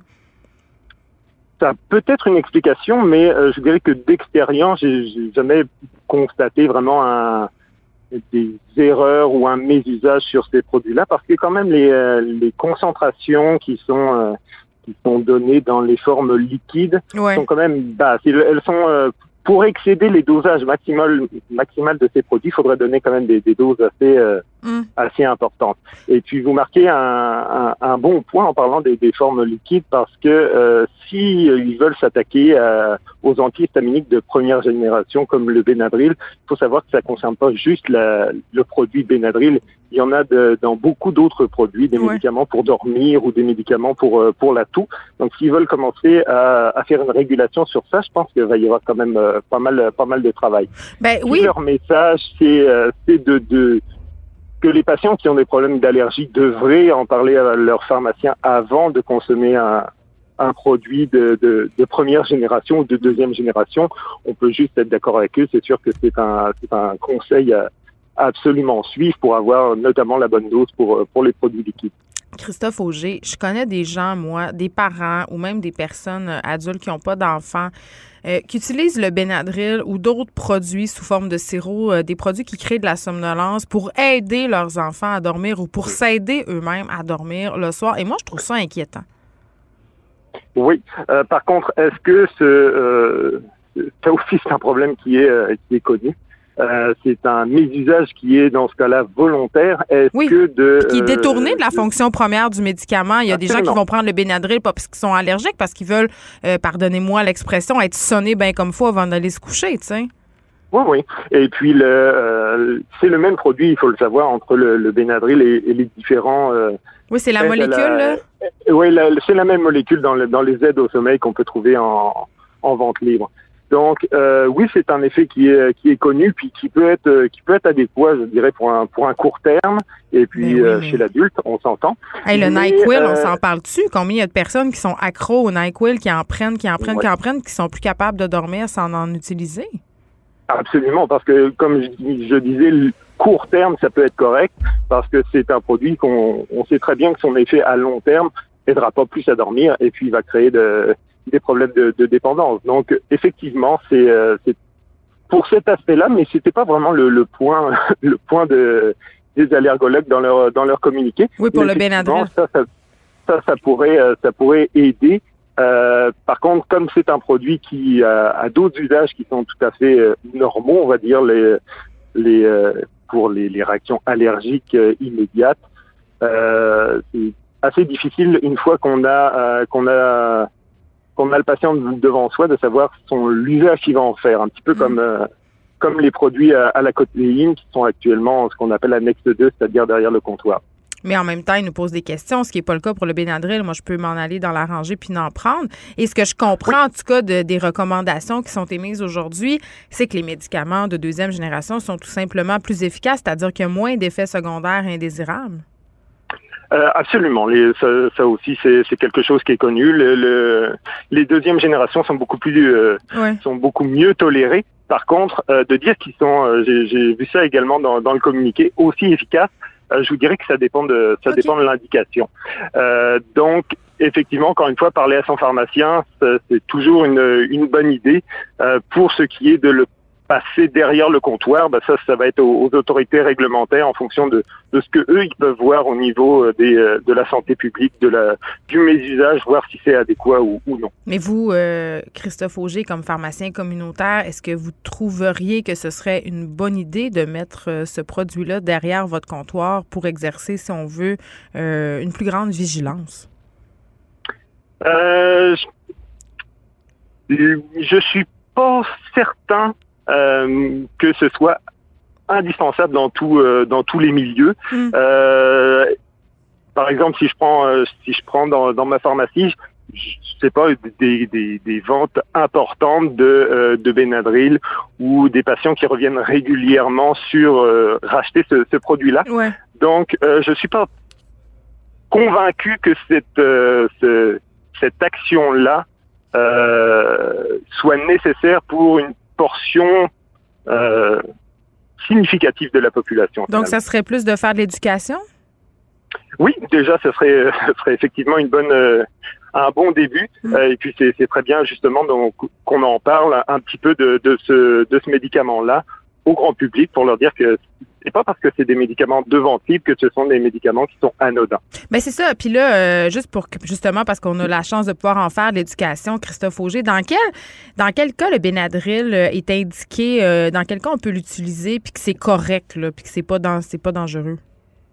Ouais. Ben, la première chose, évitons le, euh, le Benadryl pour tout ce qui est euh, allergie saisonnière. Il n'y a vraiment pas d'intérêt pour pour ça parce que un, euh, sa durée d'action est beaucoup plus courte. On parle de 4 à 6 heures Mhm. contre les autres qui sont des qui sont des 24 heures. Plus les effets secondaires dont on a déjà parlé, c'est vraiment pas un produit qui est intéressant pour des euh, des, des problèmes d'allergie qui, euh, qui ont une certaine chronicité. Par contre, si vous avez un, un, un rash, un urticaire qui se développe, euh, c'est, ce sont généralement les premières générations qui vont être le, le meilleur choix pour euh, pour traiter ça. Donc, on s'entend effectivement qu'une réaction euh, comme ça, c'est quand même moins fréquent que euh, que les allergies saisonnières. Donc, on devrait on devrait en consommer moins au final. Donc on devrait en garder une bouteille dans notre pharmacie au cas où. C'est ce que je comprends. Christophe Oui. Auger, merci. Vous êtes pharmacien communautaire en Estrie et chargé de cours à l'Université de Montréal. Merci beaucoup de nous avoir parlé. Pendant que votre attention est centrée sur vos urgences du matin, vos réunions d'affaires du midi, votre retour à la maison ou votre emploi du soir, celle de Desjardins Entreprises est centrée sur plus de 400 000 entreprises à toute heure du jour. Grâce à notre connaissance des secteurs d'activité et à notre accompagnement spécialisé, nous aidons les entrepreneurs à relever chaque défi pour qu'ils puissent rester centrés sur ce qui compte, le développement de leur entreprise. Geneviève Peterson, la seule effrontée qui sait se. Jusqu'à 15, vous écoutez Les effrontés. On parle avec Elisabeth Pelchat. Elisabeth Pelchat, c'est cette mère de la région de Québec qui s'est résignée à construire un curriculum vitae, oui, un CV, euh, pour son bébé de six mois afin qu'il ait une place en garderie. Bonjour, Madame Pelchat. Bonjour. Écoutez, vous êtes la mère du petit William, six mois, un garçon que vous décrivez sur son CV comme étant souriant et autonome. Comment, Oui. comment ça vous est venu, euh, cette idée un peu saugrenue et vaguement intense, on va se le dire, de faire un CV pour votre bébé de six mois? Ben, en fait, qu'est-ce qui est arrivé, c'est en parlant avec la famille, comme de quoi que je trouvais pas de garderie, Ouais. qu'on faisait des recherches un peu partout. Euh, une cousine à mon chum me dit, ah ben, elle dit pourquoi pas euh, un CV. Elle dit, moi j'ai fait un- quelque chose dans ce style-là, puis ça a fonctionné, mais elle, ça fait déjà quelques années de ça. Là. Fait que j'ai dit, bon, ben, au point où je suis rendue, euh, j'ai rien à perdre. Fait que j'ai j'ai créé le CV de mon fils. Et là, vous, ce que je comprends bien, c'est que vous êtes, est-ce que vous étiez inscrite sur la fameuse liste d'attente euh, Ma place 0,5 ans? Oui, je suis inscrite depuis 2018, en fait. Là, dès que j'ai su que j'étais enceinte, je me suis inscrite. OK. Euh, et là, avec ce CV-là, qu'est-ce que vous espériez? Oui, vous espériez avoir une place en garderie, mais comment ça fonctionne? Vous espérez attirer l'attention d'une éducatrice, euh, pas dans un CPE, parce que ces personnes-là, elles ont des listes d'attente? Oui, en effet. Ben, en fait, moi, en créant ce CV-là, c'était pour attirer euh, tout d'abord une éducatrice afin qu'elle voit comment est mon fils, ses habitudes, qu'est-ce qu'il aime, puis comment qui comment qui est présentement dans son apprentissage, tout ça, puis pour leur permettre justement de voir comment qui est sans être obligé d'appeler à chaque fois, puis euh, faire poser des questions, tout ça. Là. Je voulais comme raccourcir un petit peu euh, un petit peu de, les démarches là, dans en faisant un CV. Vous cherchez à faire un, à faciliter le fit en bon français, c'est ce que ça. je comprends. Ouais. Mais en ça. même, en même temps, euh, euh, puis moi j'ai trois enfants, je trouve ça un peu dommage euh, de devoir vendre entre guillemets, les qualités de son enfant pour qu'il ait accès à une place en garderie. Je veux dire, tous les enfants, même ceux qui euh, sont pas souriants, comme William, euh, qui s'endorment pas tout seuls, devraient avoir accès à une place en garderie. Vous trouvez pas? Ah, ça, je suis, je suis totalement d'accord avec ce que vous dites. C'est qu'en fait, à force de, de parler avec justement soit des, euh, des garderies ou tout ça, je me faisais dire ah ben moi je cherche quelqu'un un enfant qui marche déjà qui est autonome. Fait que c'est pour ça que je me suis permis d'écrire dessus euh, il est autonome. Ben c'est ça, c'est qu'on cherche un enfant à la carte puis on les comprend les éducatrices parce qu'elles doivent répondre à des ratios, mais quand même ça. fait très clientélisme. Un petit peu, oui. C'est que nous, on trouve ça un peu dommage parce ben que on, on veut trouver la bonne garderie. On veut pas prendre non plus n'importe quelle garderie. Mm-hmm. je veux dire, euh, oui, c'est le fun d'en avoir, euh, de pouvoir choisir où on veut l'envoyer, euh, quel environnement on veut l'envoyer aussi. Tu sais, bien beau dire, oui, on veut un CPE, mais tu sais, un CPE, là, c'est ben, c'est presque un rêve en couleur. Gagner à la, ouais, gagner à la loterie, là, dans le fond. Fait que, tu sais, nous, peu importe la garderie, on va être content, mais c'est juste qu'on aimerait ça avoir le choix. Hmm. C'est pas prendre la première sur le bord et dire bon ben ça va être celle-là parce que c'est la seule qui nous a appelés.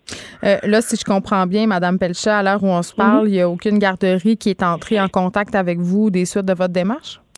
Non, il n'y a aucune garderie qui est rentrée en contact avec moi.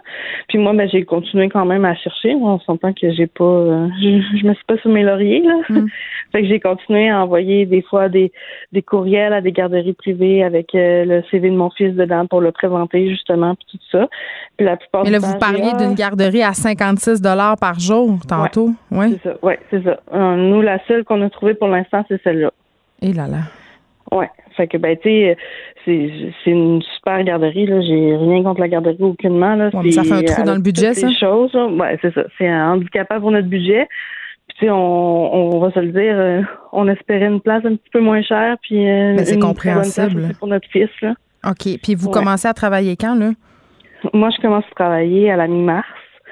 Donc, c'est sûr que je ne veux pas envoyer mon fils à la mi-mars à la garderie. Là. Vous voulez pas faire l'intégration en même temps que vous recommencez le travail. Vous voudriez que ça se passe un peu avant? C'est ça. Puis je veux pas l'envoyer euh, tout de suite en commençant le quatre jours par semaine. Tu sais, je veux vraiment comme l'intégrer tranquillement puis y apprendre. Euh, c'est quoi la vie de garderie, puis avoir une nouvelle routine, puis tout ça. Là. On va vous souhaiter euh, une excellente chance, Madame Pelcha, et au petit William aussi, et surtout. Merci beaucoup de nous avoir parlé. On s'en va tout de suite parler euh, avec la directrice de l'Association québécoise des CPE. Elle est au bout du fil. Bonjour. Bonjour. Euh, OK. Là, plusieurs parents qui nous écoutent se demandent pourquoi il y a à tel point pas de place en garderie. Ben, je vous dirais que pendant plusieurs années, malheureusement, on a arrêté de demander aux parents euh, quelles étaient leurs préférences en matière de services de garde et euh, on a laissé les garderies non subventionnées se, se développer sur le territoire. Mm. Ce que ça fait quand on donne les crédits euh, d'impôt aux parents, c'est que le parent se retrouve tout seul puis est un peu laissé à lui-même. Donc, s'il n'y a pas d'offre dans son secteur, même s'il a droit à un crédit d'impôt, ben, il est mal pris parce que l'État n'a pas géré le développement de manière coordonnée et ordonnée. Et ça fait qu'actuellement, on se retrouve avec ce problème-là. Et il y a aussi beaucoup trop de places non subventionnées pour le nombre de places subventionnées. Ben, il se renvoie la balle. Les partis de l'opposition, évidemment, ont réagi à cette histoire de cette mère euh, qui a fait un CV pour un enfant de six mois. Je le rappelle, euh, les partis de l'opposition qui ont affirmé que c'était un cri d'alarme, la preuve que notre système était déficient. Et euh, notre bon premier ministre François Legault, bien évidemment, est allé d'une réaction un peu précise. Il a dit que c'était la faute des anciens partis qui étaient là avant lui. Donc vraiment, on se renvoie la balle au gouvernement. Oui, ben là, ce qui est important, je vous dirais, moi, c'est vraiment là qu'on se préoccupe et on s'occupe des parents qui ont vraiment des enjeux comme celui qui, qui est rapporté aujourd'hui, comme la mère à qui vous avez parlé tout à l'heure. Nous, ce qui nous inquiète, là, c'est de, de, de, prendre du temps pour euh, pour en parler puis de pas agir euh, dans les meilleures années où on avait vraiment le soutien de l'État. Les CPE au Québec étaient capables de développer 8 à 10 000 places par année euh, dans, dans des nouveaux projets. Nous aussi, on a levé la main en disant s'il y a des milieux actuellement où il n'y a plus de service, qu'il y a une garderie qui est fermée puis que ça doit être repris par un CPE. Les CPE sont disposés à offrir des services aux parents. Tout ce qu'on a besoin, c'est avoir le soutien de l'État euh, et euh, rapidement, on va relever, euh, relever et rendre des services accessibles aux parents. Puis c'est ce qu'on dit depuis plusieurs années. Et nous, ce qu'on veut, c'est que réactiver la machine parce que les membres sur le terrain, les CPE, sont prêts à offrir les services aux parents. Et là, le gouvernement Legault qui a annoncé la semaine dernière le retour de ce fameux tarif unique pour les places euh, subventionnées. Euh, certains disent que cette annonce-là a creusé un fossé entre les parents assez chanceux pour avoir une place en garderie subventionnée, en, que ce soit en CPA ou dans les milieux familiaux subventionnés, et ceux qui n'arrivent pas, euh, comme Madame Elisabeth à qui on vient de parler. Mais ça a creusé un fossé. Euh, on est dans une situation très complexe parce mm. que euh, quand il y avait la modulation des tarifs comme on la vivait il y a quelques années, euh, oui, d'un côté, il y avait certains parents qui étaient modulés en fonction de leurs tarifs. Des fois, ça pouvait nous amener sur à peu près là les mêmes les mêmes niveaux que le crédit d'impôt. Moi, ce que je vous dirais, je pense qu'on les parents s'expriment beaucoup dans les derniers jours en disant qu'ils veulent avoir des places en CPE, ils veulent avoir des places subventionnées, puis c'est ça qu'il faut prioriser actuellement. Oui, parce que payer 56 dollars par jour, je veux bien croire que tu as le droit à un remboursement, mais il faut quand même l'absorber ce montant-là au jour le jour. Il faut l'absorber, puis vous savez comme moi, quand vous êtes une jeune famille, vous êtes au début de votre carrière, il y a la maison à payer, il y a les voitures à acheter, avoir des tout petits, c'est sûr aussi que ça nécessite là, quand même euh, bon euh, des jouets, de l'équipement et tout ça.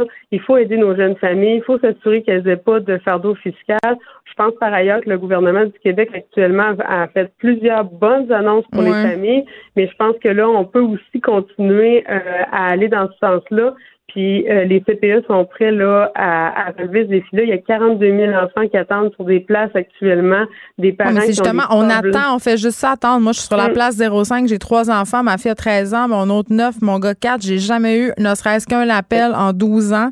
Euh, j'ai l'impression que les, les, parents qui ont des places en garderie, c'est genre un miracle où ils mm ton nom dans le sac. Puis pour vrai, là, des, des initiatives euh, comme le CV, Madame Bellil, j'en ai vu plein, mais j'ai vu bien pire que ça. Moi, j'ai vu des parents qui attendent à la sortie des CPE. J'ai vu des parents qui appellent, qui sont harcelants, qui appellent les directrices, qui se pointent même dans les maisons privées de certains euh, milieux familiaux, qui promettent d'être sur les CA. Je veux dire, les parents sont prêts à bien des bassesses pour avoir une place et on les comprend.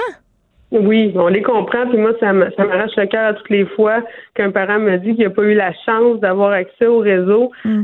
Mon collègue qui me dit régulièrement, euh, si vous êtes dans un magasin et que vous avez un bon produit qui se vend, qu'est-ce qu'on va faire? Ben, on va en offrir de plus de ce produit-là. Au Québec, on a un produit qui est extraordinaire, un service aux parents qui est un CPE en qui les gens ont mm. confiance. C'est une garantie de qualité puis on n'en développe pas plus. Donc c'est ça qu'on trouve un peu euh, nous euh, aberrant là. Et, vraiment là, je pense que si on a quelque chose à retenir aujourd'hui, c'est de dire arrêtons d'en parler puis allons de l'avant rapidement. Il y a des familles là, qui attendent des services, euh, qui désirent puis qui n'ont pas la chance d'avoir malheureusement. Oui, puis moi ce que je déplore un peu, Madame Bellis, c'est qu'avec des initiatives comme un CV, je veux dire, c'est bon, c'est cute là, puis ça n'a pas été fait avec des mauvaises intentions, c'est clair, on veut de l'entendre la mère, mais ça donne quand même cette idée. il y a une espèce de méritocratie, hein, les bébés moins cute, euh, ceux qui ont des besoins particuliers, c'est quoi? Ils vont juste être mis de côté avec des initiatives comme ça? Moi, j'ai bien de la misère. Je vous rejoins à 100% euh, Je pense aussi à nos familles plus vulnérables euh, qui n'ont ben, peut-être pas d'ordinateur non plus pour faire un CV pour leur tout petit ou qui n'ont pas non plus, qui ont d'autres priorités que de penser aussi à aller peut-être au parc, voir s'il n'y aurait pas une responsable de garde le milieu familial régie mm. qui pourrait accueillir leur enfant. Donc, je crois que pour s'assurer de l'équité, pour s'assurer du soutien au développement global de tous les enfants et aider nos jeunes familles, que ce soit pour du, la conciliation travail-famille, la socialisation pour leurs tout petits, il faut leur offrir un service partout dans la province.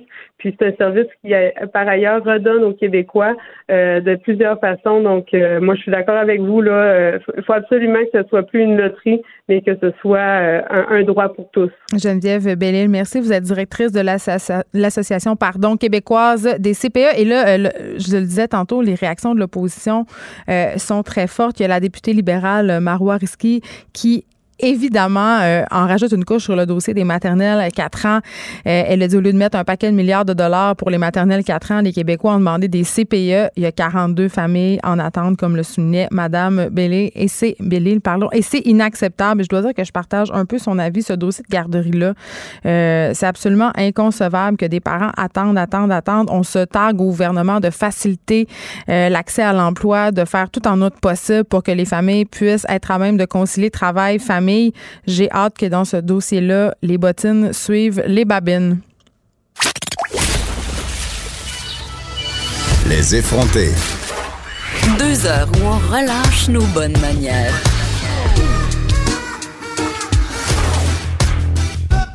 Cube Radio.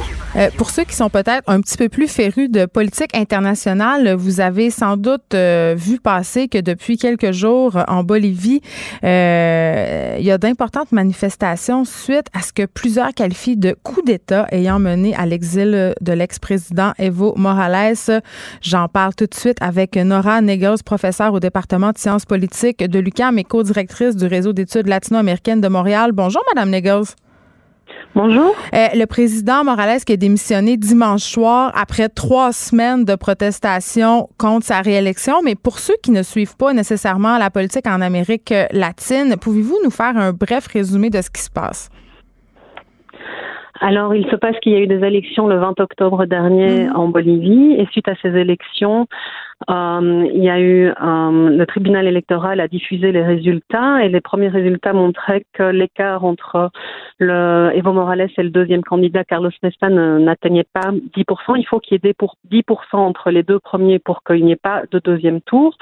Euh, donc normalement on allait vers un deuxième tour et puis le tribunal électoral a arrêté de diffuser les résultats et le lendemain on, le tribunal électoral a montré qu'il y avait ces 10% et donc il y a une partie de la population qui s'est organisée pour dénoncer une fraude électorale mhm. et ça a fait des blocages de rue etc donc trois semaines de, soulèvement euh, euh, en faveur avec un slogan pour la démocratie et contre la réélection d'Evo Morales qui en fait s'était présenté alors que la constitution l'interdisait et qu'en 2016 il avait il a réussi à se réélire suite à un référendum pour pouvoir changer la constitution et se réélire. Donc il y avait vraiment une grosse crise de confiance. Et ce dimanche dernier, euh, suite, l'OEA a dit qu'il y avait eu fraude et qu'Evo Morales euh, devait faire un deuxième tour. Il a annoncé qu'il y aurait des nouvelles élections, mais il y a eu une euh, avant ça, il y avait une, la police a fait mutinerie et suite à ça, l'armée en fait a, retiré son soutien au président, lui a proposé de, démissionner. Suite à quoi Evo Morales a, démissionné et euh, a été se réfugier au Mexique. Mais est-ce que M. Morales avait quand même l'appui d'une bonne partie de la population de la Bolivie? Parce que euh, corrigez-moi si je me trompe, mais c'était quand même un président de gauche, un des premiers présidents aussi issus des cultures euh, autochtones, euh, un président aussi issu de la vague rose, donc plus libéral, qui portait en son sein des causes comme la cause LGBTQ. oui, tout à fait. bon, il portait tout à fait. C'est un, un, président qui, en tout cas, euh, selon euh, les études, avait en tout cas derrière lui euh, un gros 30% de la population. Et comme mm. vous avez dit, son bilan de ces différents mandats était très positif au niveau, en tout cas, économique, croissance économique, distribution des richesses, diminution de la pauvreté, mais avec quand même des politiques extractivistes, donc d'exploitation des ressources naturelles. Et donc oui, il y a une partie de la population qui le soutenait, et qui le soutient toujours, mais il y a une autre partie de la population, euh, pour des raisons euh, institutionnelles, euh, s'oppose depuis 2016 à, à sa réélection et à la concentration du pouvoir autour, dans, dans les mains du président et du pouvoir exécutif. Et puis ça faisait pas non plus l'affaire de la droite religieuse, je crois qu'il y a quand même eu de fortes pressions, l'élite qui poussait parce qu'elle perdait en quelque sorte ses privilèges. Alors disons que c'est très complexe. La, la droite euh, de l'Orient, donc de, Santa Cruz, euh, n'a jamais, a toujours été farouchement opposée historiquement à Evo Morales et, à un État de gauche. C'est une élite de droite en, entrepreneuriale liée à l'agro-business. Mais il faut quand même dire que cette élite, pendant les mandats d'Evo Morales, mmh. euh, ses intérêts économiques ont été préservés parce que l'élargissement de la frontière agricole et l'exploitation extractiviste des ressources naturelles les ont servi. Donc ils n'ont pas, euh, au niveau économique, vraiment perdu euh, leur intérêt, mais par contre, au niveau politique, bien sûr que eux, ils sont vraiment beaucoup plus à droite, conservateurs, et contre tout ce que Evo Morales représente comme accession au pouvoir des classes subalternes, paysannes, autochtones, ben travailleuses, et euh, l'acquisition de droits et aussi féministes que la nouvelle constitution a permis en 2009. Donc cette élite de Santa Cruz est politiquement farouchement opposé à Evo Morales et à un État centralisateur euh, de gauche. Et donc c'est cette élite de droite qui a organisé des grosses manifestations, surtout dans, à Santa Cruz, mais il y a des parties des manifestants qui, sont, qui peuvent être moins de droite et qui s'opposaient à euh, la fragilité, au caractère de plus en plus autoritaire d'Evo Morales. Donc il avait perdu de la légitimité. Et là, euh, au lendemain de sa démission, la police, qui a d'ailleurs commencé à retirer le Wipala, qui est le drapeau euh, aux sept couleurs Mhm. des peuples indigènes, euh, de tous les bâtiments publics de Bolivie. Mm. Quand Oui. Alors bien sûr, c'est un signe. euh, c'est vraiment et ça c'est le, le, le- euh, bien sûr l'opposition est menée par cette élite conservatrice de droite, euh, farouchement anti-autochtone et avec des relents racistes, un fond un fondement raciste contre euh, ces acquisitions de droits au, au peuple autochtone. Et donc le symbole, c'était le drapeau de la Pipala qu'ils enlèvent de leurs uniformes, euh, qu'ils enlèvent euh, des institutions publiques. La police n'a plus été trop sous contrôle ces dernières euh, ces derniers jours. Là, la, la nouvelle présidente par intérim, Janine Agnès, Qui est de droite quand même, hein? Ah oui, qui est, qui vraiment de droite et qui a dit qu'elle ramènerait la Bible euh, au sein du Ben oui. palais royal, euh, palais euh, présidentiel. Donc oui, c'est vraiment quelqu'un de droite. On la, on la, on la connaît, en fait, elle a la réputation d'être le pantin de l'armée aussi, non? Elle est euh, proche, en tout, oui, en tout cas, c'est clair que l'armée, euh, euh, elle, elle en est proche. Elle a Mm. été amenée au palais présidentiel en- entourée de l'armée. L'armée euh, est, est proche d'elle, oui, bien sûr. Et bon, le Canada s'est montré neutre par rapport à la situation bolivienne en terminant, Madame Niggles. Oui, le, le Canada, je n'ai pas vraiment euh, suivi les réactions euh, canadiennes.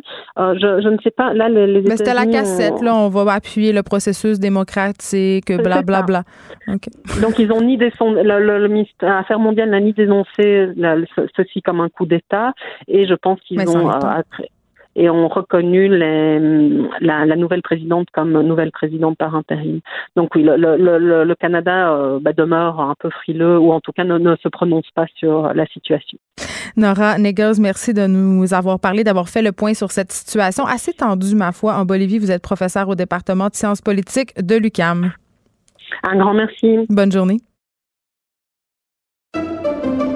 Pendant que votre attention est centrée sur cette voix qui vous parle ici, ou encore là, tout près ici, très loin là-bas, ou même très, très loin. Celle de Desjardins Entreprises est centrée sur plus de 400 000 entreprises partout autour de vous. Depuis plus de 120 ans, nos équipes dédiées accompagnent les entrepreneurs d'ici à chaque étape pour qu'ils puissent rester centrés sur ce qui compte, la croissance de leur entreprise.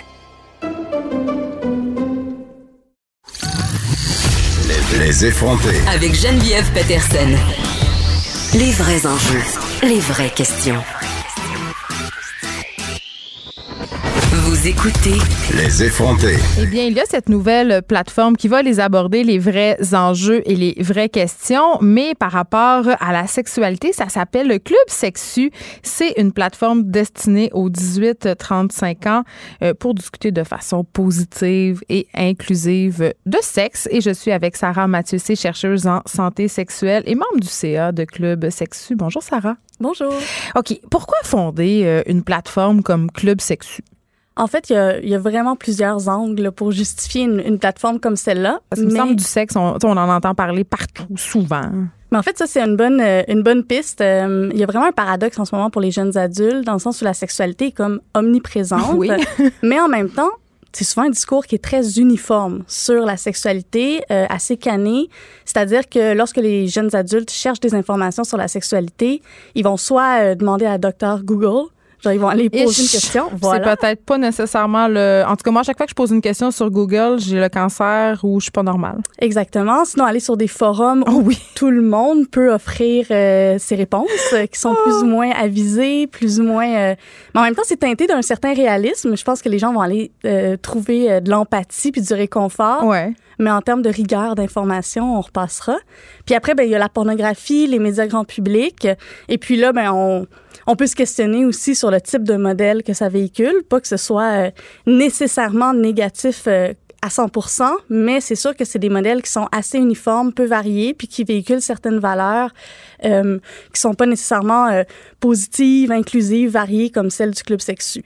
Euh, ce qu'il faut aussi penser, c'est qu'une fois que le secondaire est fini, en fait, il n'y a plus vraiment d'éducation à la sexualité. Déjà que c'est une génération qui a très peu eu accès à Les l'éducation. 18-35. Exactement. Il y en avait plus vraiment pour beaucoup d'entre nous. Ben oui, c'est ça. Puis même quand il y en avait, on s'entend que le, le niveau de qualité euh, de. Ben, ça va avec le prof. Oui, c'est ça. Il y en a qui sont vraiment. Moi, j'ai entendu des choses absolument aberrantes euh, dans la classe de sixième année de ma fille. J'en ai entendu aussi pendant que moi, j'étais étudiante au secondaire, des profs qui passent. euh, ben, leurs préjugés euh, gros comme le bras à des élèves et ça peut avoir des effets dévastateurs pour des personnes en classe qui vivent des situations qui se sentent différents aussi. Oui, exactement. Donc, dans une perspective un peu de droit à l'éducation, droit à l'information en ce moment au Québec, c'est très, très variable d'une école à l'autre. En même temps, il y a des bijoux, là, des projets Mm. Moi, je trouve ça ingrat incroyables. que ça soit les professeurs parce qu'il y en a qui peuvent être très bons, d'autres pas à l'aise, puis en même temps, c'est correct. Oui, c'est ça, exactement. Donc, c'est laissé un petit peu, euh, disons qu'une.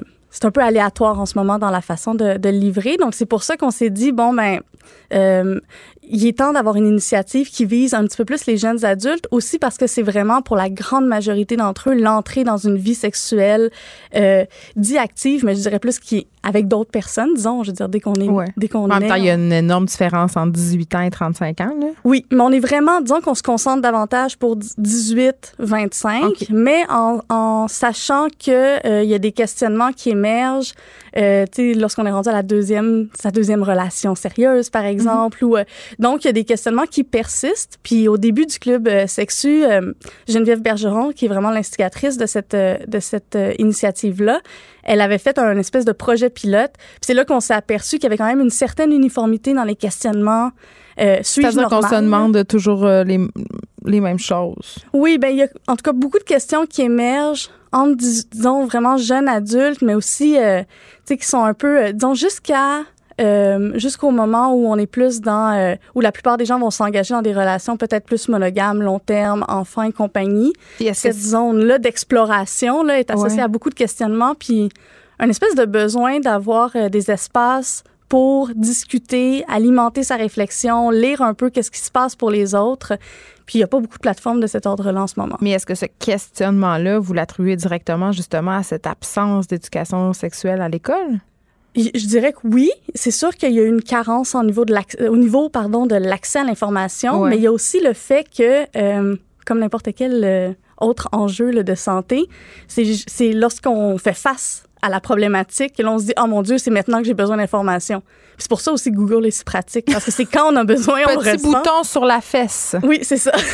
Exactement. OK. euh, Parlez-moi de cet espace que vous évoquiez tantôt. Mhm. euh, sur la plateforme, il y, a, il y a un lieu, un espace qui s'appelle un, safe space, entre guillemets, où les Ouais. gens peuvent aller en quelque sorte se confesser. Mhm. Euh, Vous en avez beaucoup de ces confessions? Oui, puis en fait, c'est vraiment ce qui a euh, démarré ou justifié l'initiative au départ. On avait lancé de façon super informelle un petit sondage en ligne sur les réseaux sociaux. Puis en l'espace de quelques jours, on a eu comme 200 témoignages. Oui, mais il y en a là sur le site, euh, ça s'appelle Le Confessionnal. On va en Oui. lire quelques-uns. Euh, je suis un éjaculateur précoce. Point, c'est tout. Là, puis en dessous, on a une petite statistique. Je suis un homme hétérosexuel de 25 ans. Mhm. Euh, Il y a des gens qui racontent de longues histoires. Euh, Il y en a une autre, une femme de 28 ans qui, cette fois-ci, nous dit À chaque fois que je vais au spa, je me mets face au jet pour sentir la vibration dans mon entrejambe, tout en essayant de gérer mes expressions faciales pour pas me faire repérer. Donc, il y en a quand même qui nous content leurs petites expériences kinky, d'autres qui témoignent de leur malaise. Oui, exactement. C'est vraiment, il y a une grande, grande euh, variation du niveau de témoignage, du nombre de mots, comme, euh, tu sais, de la façon. Donc, on, on a recueilli ces témoignages-là en ligne, mais aussi lors de notre événement de lancement jeudi. Puis on était même très surprise que euh, les gens aient... euh, en Ça fait, confie autant? oui, mais ça, ça témoigne en fait d'un besoin. Puis la seconde où on, sous le couvert de l'anonymat, c'est comme si on ouvrait finalement un espace où ça permet peut-être de dire quelque chose qu'on a dit à personne. Fait que ça, c'est vraiment la première étape de notre projet. Et quelle est la valeur de ces témoignages-là? Pourquoi on les utilise? Ouais, ben d'un point de vue euh, pédagogique, Ouais. euh, en, en éducation à la sexualité, le témoignage a quand même une grande valeur. D'abord pour euh, faire en sorte que les gens se sentent un petit peu plus, euh, disons, disons euh, normalisent leur questionnement, normalisent Le leur fameux « je suis pas tout seul à vivre ça ». Oui, donc il y a déjà ça, cette première étape-là. Puis après, ça, ça crée un certain sentiment d'adhésion. Puis c'est pas pour rien que ça s'appelle le club sexu. C'est l'idée, c'est d'inviter les gens à se joindre un peu à une espèce de mouvement qui est plus axé sur le sexe positif, euh, l'inclusion, puis la, la, variété des modèles. Donc là, on, on joue un peu sur l'acceptabilité d'un discours sur la sexualité. On ouvre la plateforme, on dit c'est pas juste nous qui allons proposer des discours, on va aussi comme en recueillir. Et puis par la suite, c'est là qu'on va aller vers une deuxième étape du projet, c'est-à-dire euh, offrir des commentaires, euh, créer des histoires à partir de ces témoignages. Donc des réactions euh, un peu pédagogiques entre guillemets. Ouais. Mais sans, sans, discours moralisateur. Mais c'est ça parce que c'est là où je m'en allais. Est-ce que c'est pas un besoin de cette génération-là d'avoir un discours justement qui est autre par rapport à la sexualité? Parce que longtemps on nous a enseigné la sexualité. On nous a expliqué euh, ce qu'il fallait faire ou ne pas faire, comment être ou ne pas être. Et là, on dirait que de plus en plus, euh, les personnes de jeune génération ont besoin justement d'une discussion plus que d'un d'un professorat, si on oui, peut oui, puis un peu euh, d'éclater certaines normes aussi, là, puis de permettre à, à des alternatives d'être visibles, d'exister. Donc, c'est sûr qu'il y, y, a vraiment une intention de ne pas être trop pédagogique, surtout pas dans le moralisateur, euh, dans, dans, le discours. Euh, puis c'est pour ça aussi où l'idée, c'est d'avoir des commentaires, de mettre en ligne des ressources, mais, mais pas de professer quelque chose et surtout pas d'avoir un discours qui est... Ben, étant, ça fait comme presque 15 ans là, que je travaille en santé publique, euh, sexologie, puis surtout s'éloigner d'un discours qui serait centré sur comme le risque, les problèmes. Oui, euh, les grossesses non désirées. Euh, c'est qu'on on est beaucoup dans la technique. Ouais. Puis là, on est dans une approche plus axée sur le plaisir. Oui, puis mettre euh, l'érotisme de, de l'avant finalement, parce que par rapport à plusieurs problématiques, puis c'est ce que les études révèlent aussi euh, en sexologie, c'est que même si on veut avoir une portée pédagogique, même si on veut prévenir les ITS ou les grossesses non planifiées. En fait, on a vraiment, on gagne beaucoup à parler de plaisir, à parler d'érotisme, plaisir partagé de consentement. soi, de consentement. C'est, ça passe vraiment par là parce que c'est au final le besoin primaire de la plupart des adolescents et des jeunes adultes. C'est vraiment des tout ce qui relève des enjeux relationnels ou des enjeux liés à la performance, au plaisir, beaucoup plus. Puis on dirait qu'on en parle peu. Très peu. Mais c'est parce que c'est plus nuancé, c'est plus difficile. Puis tantôt, vous évoquiez le fait que les enseignants, par exemple, sont très peu outillés. Euh, Lorsqu'on est peu outillé, c'est quand même plus facile de me dire la chlamydia, c'est mal que de, de... Le meilleur moyen de contraception, c'est l'abstinence. Mais voilà. On se faisait dire ça. Donc, mais, mais quand même, je veux qu'on revienne à, à, cette idée de parler des relations, de parler euh, du lien de confiance aussi, mm -hmm. de consentement, parce qu'on on l'a évoqué tantôt, on vit dans une culture qui est... On baigne dans l'image de la sexualité, euh, dans la suggestion. On est presque dans une culture pornographique. Puis on va pas euh, s'en cacher. Plusieurs d'entre nous avons fait notre éducation sexuelle avec la pornographie. Euh, on parle beaucoup de la sexualité de façon génitale. puis moi, j'ai travaillé avec des, très jeunes filles de 13 à 17 ans dans le cadre d'initiatives de théâtre et on en parlait de sexualité et je remarquais que ça les gênait pas du tout de se décrire comme étant, je sais pas moi, bisexuel ou de parler en termes très technique de ce qu'il avait fait, mais quand il était question du lien, des émotions, euh, de parler d'intimité entre deux personnes, oh, là, on était plus gênés. Ouais, puis c'est comme si les, les, parfois les enjeux relationnels deviennent plus tabous, les émotions ben deviennent plus tabous que euh, la, la, mécanique de la sexualité. Donc, on la connaît très bien. Ouais, ouais. Mais ce que j'ai observé quand même dans les dernières années aussi dans les écoles secondaires, c'est qu'il y a vraiment euh, une, puis même au cégep, là, il y a une nuance entre le discours aussi puis la façon dont euh, puis les comportements. Ah oui, parce que l'âge de la première relation sexuelle n'a pas tellement changé. Voilà. Ils sont, on a souvent cette idée que les mm -hmm. jeunes sont hyper sexualisés et dévergondés, alors qu'il n'en est rien. Puis on a déjà fait ici quelqu'un euh, une, une, entrevue à propos des millénarios où on disait qu'il y avait un retour du balancé, il était plus pogné que les autres. Oui, oui, oui, non, c'est vraiment ça. Donc il y a comme un, c'est intéressant de voir qu'il y a un discours vraiment euh, parfois très cru sur la sexualité, ouais. mais que finalement des sujets, euh, en fait, on parle très peu d'amour, de relations, de confiance. C'est des sujets qui deviennent, euh, c'est ça, presque tabous, ou qui finalement, comme ça relève de l'intime, ben, c'est difficile d'en parler sans être préoccupé finalement de quoi on va avoir l'air. Euh, c'est pour ça que l'anonymat dans votre section confessionnelle, oui, elle, bon est, elle est bien.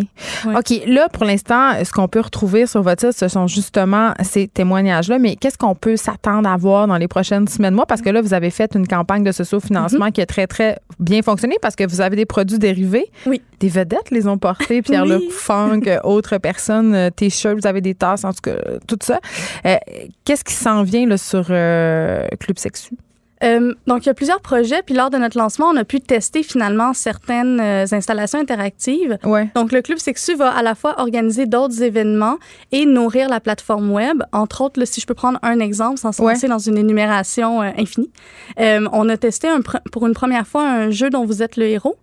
Donc, c'est des scénarios assez crunchy, là, franchement. euh, c'est comme des jeux de société érotique, mais sur Internet? ben en fait, c'est euh, mon là on le faisait à plusieurs parce qu'il fallait euh, voter puis ça permettait de l'émergence de discussions. Donc il y avait cinq joueurs pendant la soirée et donc on fait face à un, un scénario où à chaque fois qu'on fait un choix, ben il y a un, ça nous mène finalement ça a une incidence Mais c'est sur comme un vérité-conséquence pour adultes? Je comprends pas. C'est quoi? une, une, euh, vérité conséquence plutôt que euh, en fait c'est pour prendre conscience de euh, l'impact de certaines euh, décisions dans euh, disons le développement d'une relation. Donc ce Exemple, scénario là c'est qu'on arrive dans un dans le mariage d'une amie du secondaire puis on voit plein de personnes du secondaire puis on a envie ben, on, on serait disons on est très quand on arrive, le personnage est très ouvert à avoir une relation sexuelle cette soirée-là, mais il sait pas, puis il part un peu à la chasse. Donc, il y a Tyson dans un coin, Juliette dans l'autre. Il Hmm.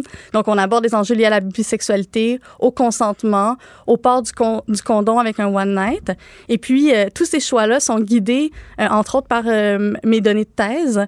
Donc, c'est vraiment scientifiquement ancré. Donc, on a aussi, on fait un choix, puis là, on sait dans la même situation, tant de pourcents des Québécois auraient fait le même choix ou pas. Donc, il y a un, un truc éducatif, mais au final, ça reste hyper ludique. Donc, ça, c'est vraiment, c'est le type de produit ou d'expérience qu'on va offrir pour euh, alimenter la réflexion, euh, rigoler, aborder plein de sujets liés à la sexualité qu'on aborde moins, comme on le disait, plus liés euh, au relationnel qu'à la mécanique. Et toujours dans ce souci d'inclusivité et d'interactivité, Oui. j'imagine. Exact. Merci beaucoup, Sarah Mathieussé, de nous avoir parlé de Club Sexu. Vous pouvez aller voir le site web clubsexu.com. C'est assez facile. Sarah Mathieussé, vous êtes chercheuse en santé sexuelle et membre du CA de Club Sexu. On va vous souhaiter la meilleure des chances pour cette initiative euh, qui, ma foi, en tout cas, je trouve, euh, tombe à point. Merci beaucoup. Merci.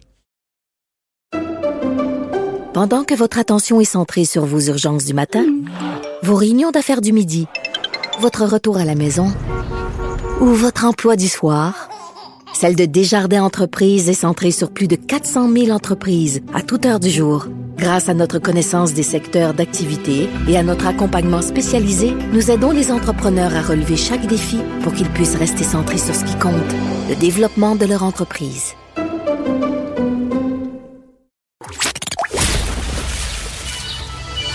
Les effrontés. Deux heures où on relâche nos bonnes manières.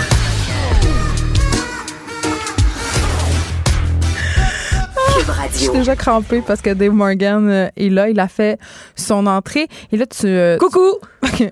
Il est là. Euh, tu m'entendais parler précédemment de Club Sexu. Oui! Et euh, tu me révélais une affaire pendant la pause. euh, ça m'a jeté à terre. Euh, Dave Morgan, tu es porte-parole depuis sept ans? Oui. OK, mais moi, je- dans ma tête, tu as comme 19 ans, là, fait que je comprends pas. Merci, ça me rajeunit, j'aime ça. Euh, ouais, euh, porte-parole de On s'en déroule, tu un. euh, dans, les cégeps de l'Anaudière. C'est pas des. Oui. C'est pas des affaires de joint, là. Non, non, c'est euh, concernant le, le- le- le La port du condom, la sexualité. euh, toutes euh, les ITS et compagnie, de faire une campagne de désensibilisation. C'est, je me trompe C'est pas. drôlement dit, hein? c'est- ouais, mais c'est un peu ça. de justement de rendre euh, un peu euh, niaiseux l'idée d'avoir un condom avec soi et ne pas être gêné et de savoir où tu peux t'en procurer gratuitement moi, dans tes cégeps. J'ai 37 ans. Puis Ouais, chaque hein? fois que j'achète des cordons à- au, euh, au, mag- au magasin, Au magasin, on je je suis pas bien. J'achète plein d'affaires à côté. Plein d'affaires que j'ai pas besoin, OK? Puis un- je, je, je l'ai déjà raconté, mais je le raconte encore. Un moment donné, un soir, OK? Euh, je venais d'ordonner mes enfants à leur père. Je m'en vais à la pharmacie, j'achète des condoms du KY et je mets rien d'autre. Et le caissier me dit, hey, grosse soirée. Ben, c'est crème. Non, mais C'est pas!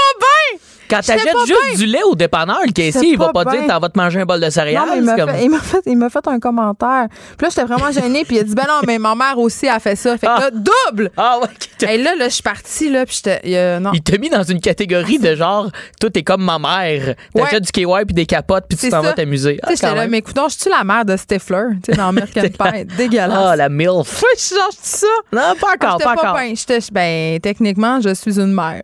T'es une mère, mais tu tu t'as pas le, le, le- je trouve, euh, le profil de la mère dans. OK, on n'ira pas plus loin dans ça. Mais, mais bref, tout ça pour dire, c'est bien ce- le, le club sexu. Puis moi, je suis là-dedans aussi un peu.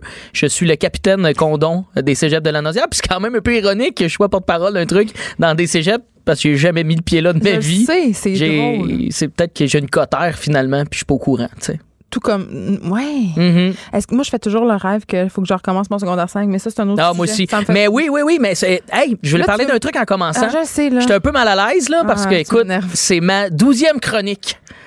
Oui, une merci. de bonne fête? J'aurais aimé ça avoir un petit bonne fête de la gang, une petite euh, musique de trompette, de quoi. En Un fait, je me suis dit, à la dixième, je, me suis, je suis rentré ici à la dixième en me disant, hey, dixième chronique chiffron, c'est sûr qu'il y a des petits confettis, un Joe Louis avec une Hey, petite c'est vraiment chandelle. millénial. 10 chroniques, pas 100, pas 1000. là. Juste 10, non, mais ça souligne quand même. Là, là, je me suis dit à 11e. Ils ont peut-être oublié ça se faire à 11e, mais non. Vous vous en euh, contrefoutez. Bravo! Bon, merci. Bon, tu veux, au... Bonne fête, mon Kev! Hey, yes, sir! Kevin, bonne fête, man! Ah ouais, Kevin, hostie, continue comme ça. Ah, ouais, là, ça, ça me fait plaisir. Merci. Ah, ben écoute, moi, je suis là pour ça, te faire plaisir. Moi, ça souligne parce que je trouve que je suis devenu une meilleure personne depuis que je suis ici à Cube. Pour vrai, te, te côtoyer. mes conseils! Te côtoyer, ça m'aide dans la vie. Juste de croiser le regard une fois semaine de Mario Dumont, Ben, je sais. ça, ça fait de moi une meilleure personne. Ah, parce que Mario On me a dit hein? l'impression qu'il. Ben là, t'es vraiment rendu quelqu'un. Moi, Je- j'ai tout le temps l'impression qu'il nous juge, puis à chaque fois que je fais quelque chose maintenant, je me dis tout le temps dans ma tête, qu'est-ce que Mario en penserait, puis ça m'aide full. Mais honnêtement, il me dit allô, il hoche la tête, il dit pas encore bonjour. Hey, là, c'est mais il me fait un Je petit. me euh, disais bien aussi. on a un high contact. Crème, c'est pas rien, là. Il avait vraiment l'impression d'être un meilleur citoyen. Il est peut-être juste poli. Ça m'a aidé de, de vous euh, côtoyer parce que moi, cette semaine, dans cette première neige, euh, je n'ai pas eu de pépin là, à, à la saga des tailleurs d'hiver. J'ai pas eu ça. Pourquoi? Je les avais déjà parce que Ah. je suis rendu une bonne personne. Je suis euh, une cube personne. je suis une personne à l'ordre. Que moi, maintenant, quand je vois la euh, je vois les feuilles tomber, je les mets que pneus. personne, on dit pas ça. Je suis une cube personne. Ça Oh, se dit pas? Pourquoi? Je trouvais ça cute, moi, une cube personne. C'est correct, c'est correct. C'est une meilleure 12 personne. chroniques, t'as dit, hein? Il en Ouais, reste 12 juste 12 autres. OK. Ah, ben, comme quand même, c'est- ben, 12 autres, ça me va. Mais euh, non, j'ai euh, j'ai eu un autre type de pépin, par contre, là, parce que la première neige amène des pépins. Moi, les tailleurs, je- j'en reviens un peu. Il y, a- y un truc, par contre, que je juge beaucoup. euh, je, veux le mentionner, je veux souligner. Là, je, juge beaucoup les gens qui mettent le tailleur à la dernière minute et aussi les gens qui se promènent en vélo l'hiver. Moi, ça. Hey, non. Tu sais, hey, tu Hey, promènes c'est ça en vélo l'hiver? Excuse-moi, chaque hiver, au coin Saint-Joseph et Saint-Michel, Ouais. OK? Il y a quoi? Un gars en unicycle. Ah oui, je le vois, lui! C'est sûr qu'il n'y en a pas deux, on voit le même, C'est là. sûr que oui. Voyons donc. Eh, moi, Premièrement, tu fais de l'unicycle. Deuxièmement, tu fais de l'unicycle dans la neige. C'est non. Je, je comprends pas à quel. Il y a d'autres façons de nous faire un appel à l'aide, pour vrai. Il y a d'autres façons de nous dire que ça va pas la vie, là. en détresse masculine. C'est un incel. Hey, un- ben, c'est drôle ça. Mais moi, moi je viens de. C'est peut-être euh, peut-être nos, nos fibres de région qui reviennent. C'est sûr. Parce qu'en région, le vélo, il est comme jugé rapidement, surtout quand il fait froid. Ben, là. les piétons aussi. Les piétons aussi. Check-moi le pauvre. Ça rue de ma mère, il n'y a même pas de trottoir. Ah ouais, Ils hein? perdent pas leur temps que ça, les autres. Là, là. Ah non, ils sont mal pris, Puis là, ils n'ont pas de char. Oui, oui. Puis des fois, euh, je fais du jogging dans ce coin-là, tu sais, puis les autos passent, puis ils baissent leur fenêtre, puis ils sont comme chou! Ah, c'est drôle. Ils t'offrent des lifts. Mais moi, euh, mon côté fille de région euh, fait que souvent je juge la ville de Montréal et la neige. Moi, je trouve qu'on devrait embrasser notre nordicité davantage. On Absolument. On déneige bien trop. On passe le gré d'or sur le trottoir jusqu'à temps qu'il soit sur le cuir. Moi, j'aimerais ça qu'on puisse faire comme en Suède puis aller au travail en ski de fond. J'aimerais ça qu'on puisse se promener dans la ville en ski doux. J'aimerais ça. On va se ramasser avec du monde avec un vélo et un petit ski en avant J'aimerais bientôt. ça qu'il y ait des skis Des- Ma des- mère, elle me raconte ça, qu'il y avait ça dans la ville de Québec. Temps. trottinettes skidoo électriques, ça, je pense que ça va venir. Ah, il y a encore du monde en trottinette, by the way. Ah, ça, ça n'a aucun sens. Mais tout ça pour dire que moi, à toutes les fois que je vois un vélo l'hiver, je le pointe du doigt, puis à toutes les fois, c'est immanquable. Je fais check-moi le pourri qui a pété une ballonne puis qui s'en va à la brasserie. Il y a comme de quoi automatique dans ma tête, t'es un alcoolique fini. Mais euh, j'ai euh, j'ai eu de quoi par contre euh, Un- j'ai un tout pépin? ouais j'ai le pépin c'est là où je voulais en venir Euh, moi Greta m'a beaucoup influencé dans la dernière année j'essaie de Oh faire non. attention à mon environnement et j'ai arrêté de mettre du lave-glace bleu je me suis dit c'est gars avec des petits pas comme ça qu'on va arrêter de polluer Ouais, mais pour rien c'est que ça marche pas. ben oui, tu mets de l'eau un peu avec un petit peu, un petit petit peu de liquide bleu, puis ça va super bien. Excuse-moi, le liquide bleu étant? Étant du lave-glace, OK, tu le dilues. je le dilue, mais un brin. C'est comme si tu comme le liquide bleu qu'ils prennent dans les annonces de menstruation, c'est pour imiter le flux menstruel? C'est possiblement celui-là. le liquide bleu. C'est peut-être ce liquide bleu là, mais je, mais il y a qu'une petite affaire. Et là, j'ai, le froid est arrivé. Pas pensé à mon projet, moi là, là. Ouais. Ça a gelé. Oups. je me suis ramassé avec plus de lave-glace. fait que là, t'avais moi. Moi, moi, je suis quand même débrouillard. là. J'ai j'ai fait, j'ai comme pensé à plein d'affaires. J'ai dit, OK, il me faut un sous-sol, un garage chauffé. J'ai les garage amis. de- des animateurs de cœur, par Exact, exemple. Ou des chroniqueurs qui ont plus que 12 chroniques. J'ai appelé Mario Dumont. Ben, et euh, il m'a passé son garage. Ouais. Et, mais quand même, j'ai eu un petit 10 km à coller le monde dans le cul, Hey. à ramasser le petit jus. Parce que tu sais, ton, ton, ton pare-brise, il devient tellement sale l'hiver. là. On dirait qu'il y a un forêt noir, un gâteau forêt noir, d'étalé, de brun dégueu. Ça prend deux secondes. T'as-tu sorti ta petite mitaine à lumière? Petite mitaine à lumière. Puis j'ai ramassé le petit jus du monde pour ramasser, tu sais, sa- tes petits jus de pitch. Le petit jus. J'ai ramassé le petit jus. Hum. Fait que là, je collais le monde. J'ai failli faire euh, par choc à par choc à cause de Greta. C'est de ta faute, ça. Moi, Alors, euh, c'était. mes, ben- euh, mes wipers faisaient squick squick. Puis je parlais au téléphone avec ma mère sur Bluetooth. Elle fait tu tes wipers que j'entends faire squick squick? Puis elle me jugeait, là. Parce que t'avais plus de lave-glace. Non, j'en avais. Puis là, j'ai dit, ben oui, elle dit, il y a un bon truc pour ça, ils l'ont donné sur Internet. Puis là, elle m'a envoyé ça via Facebook. c'est quoi? Je le donne parce que je pense que les gens ont besoin de savoir. C'est quoi Puis le de truc? voir pas des wipers qui font squick squick. Tu mets, ça a l'air que, je l'ai pas Uh-huh. essayé encore, tu mets une cuillère à soupe de liquide à vaisselle dans ton gallon de glace- lave-glace, puis t'es- ça fera plus jamais squick squick. OK, parce que ça glisse, ça vient. Hey, t'es intelligent. C'est, hein? Mon terme était très technique aussi. là. C'est ça. Hey, mais j'aime ça.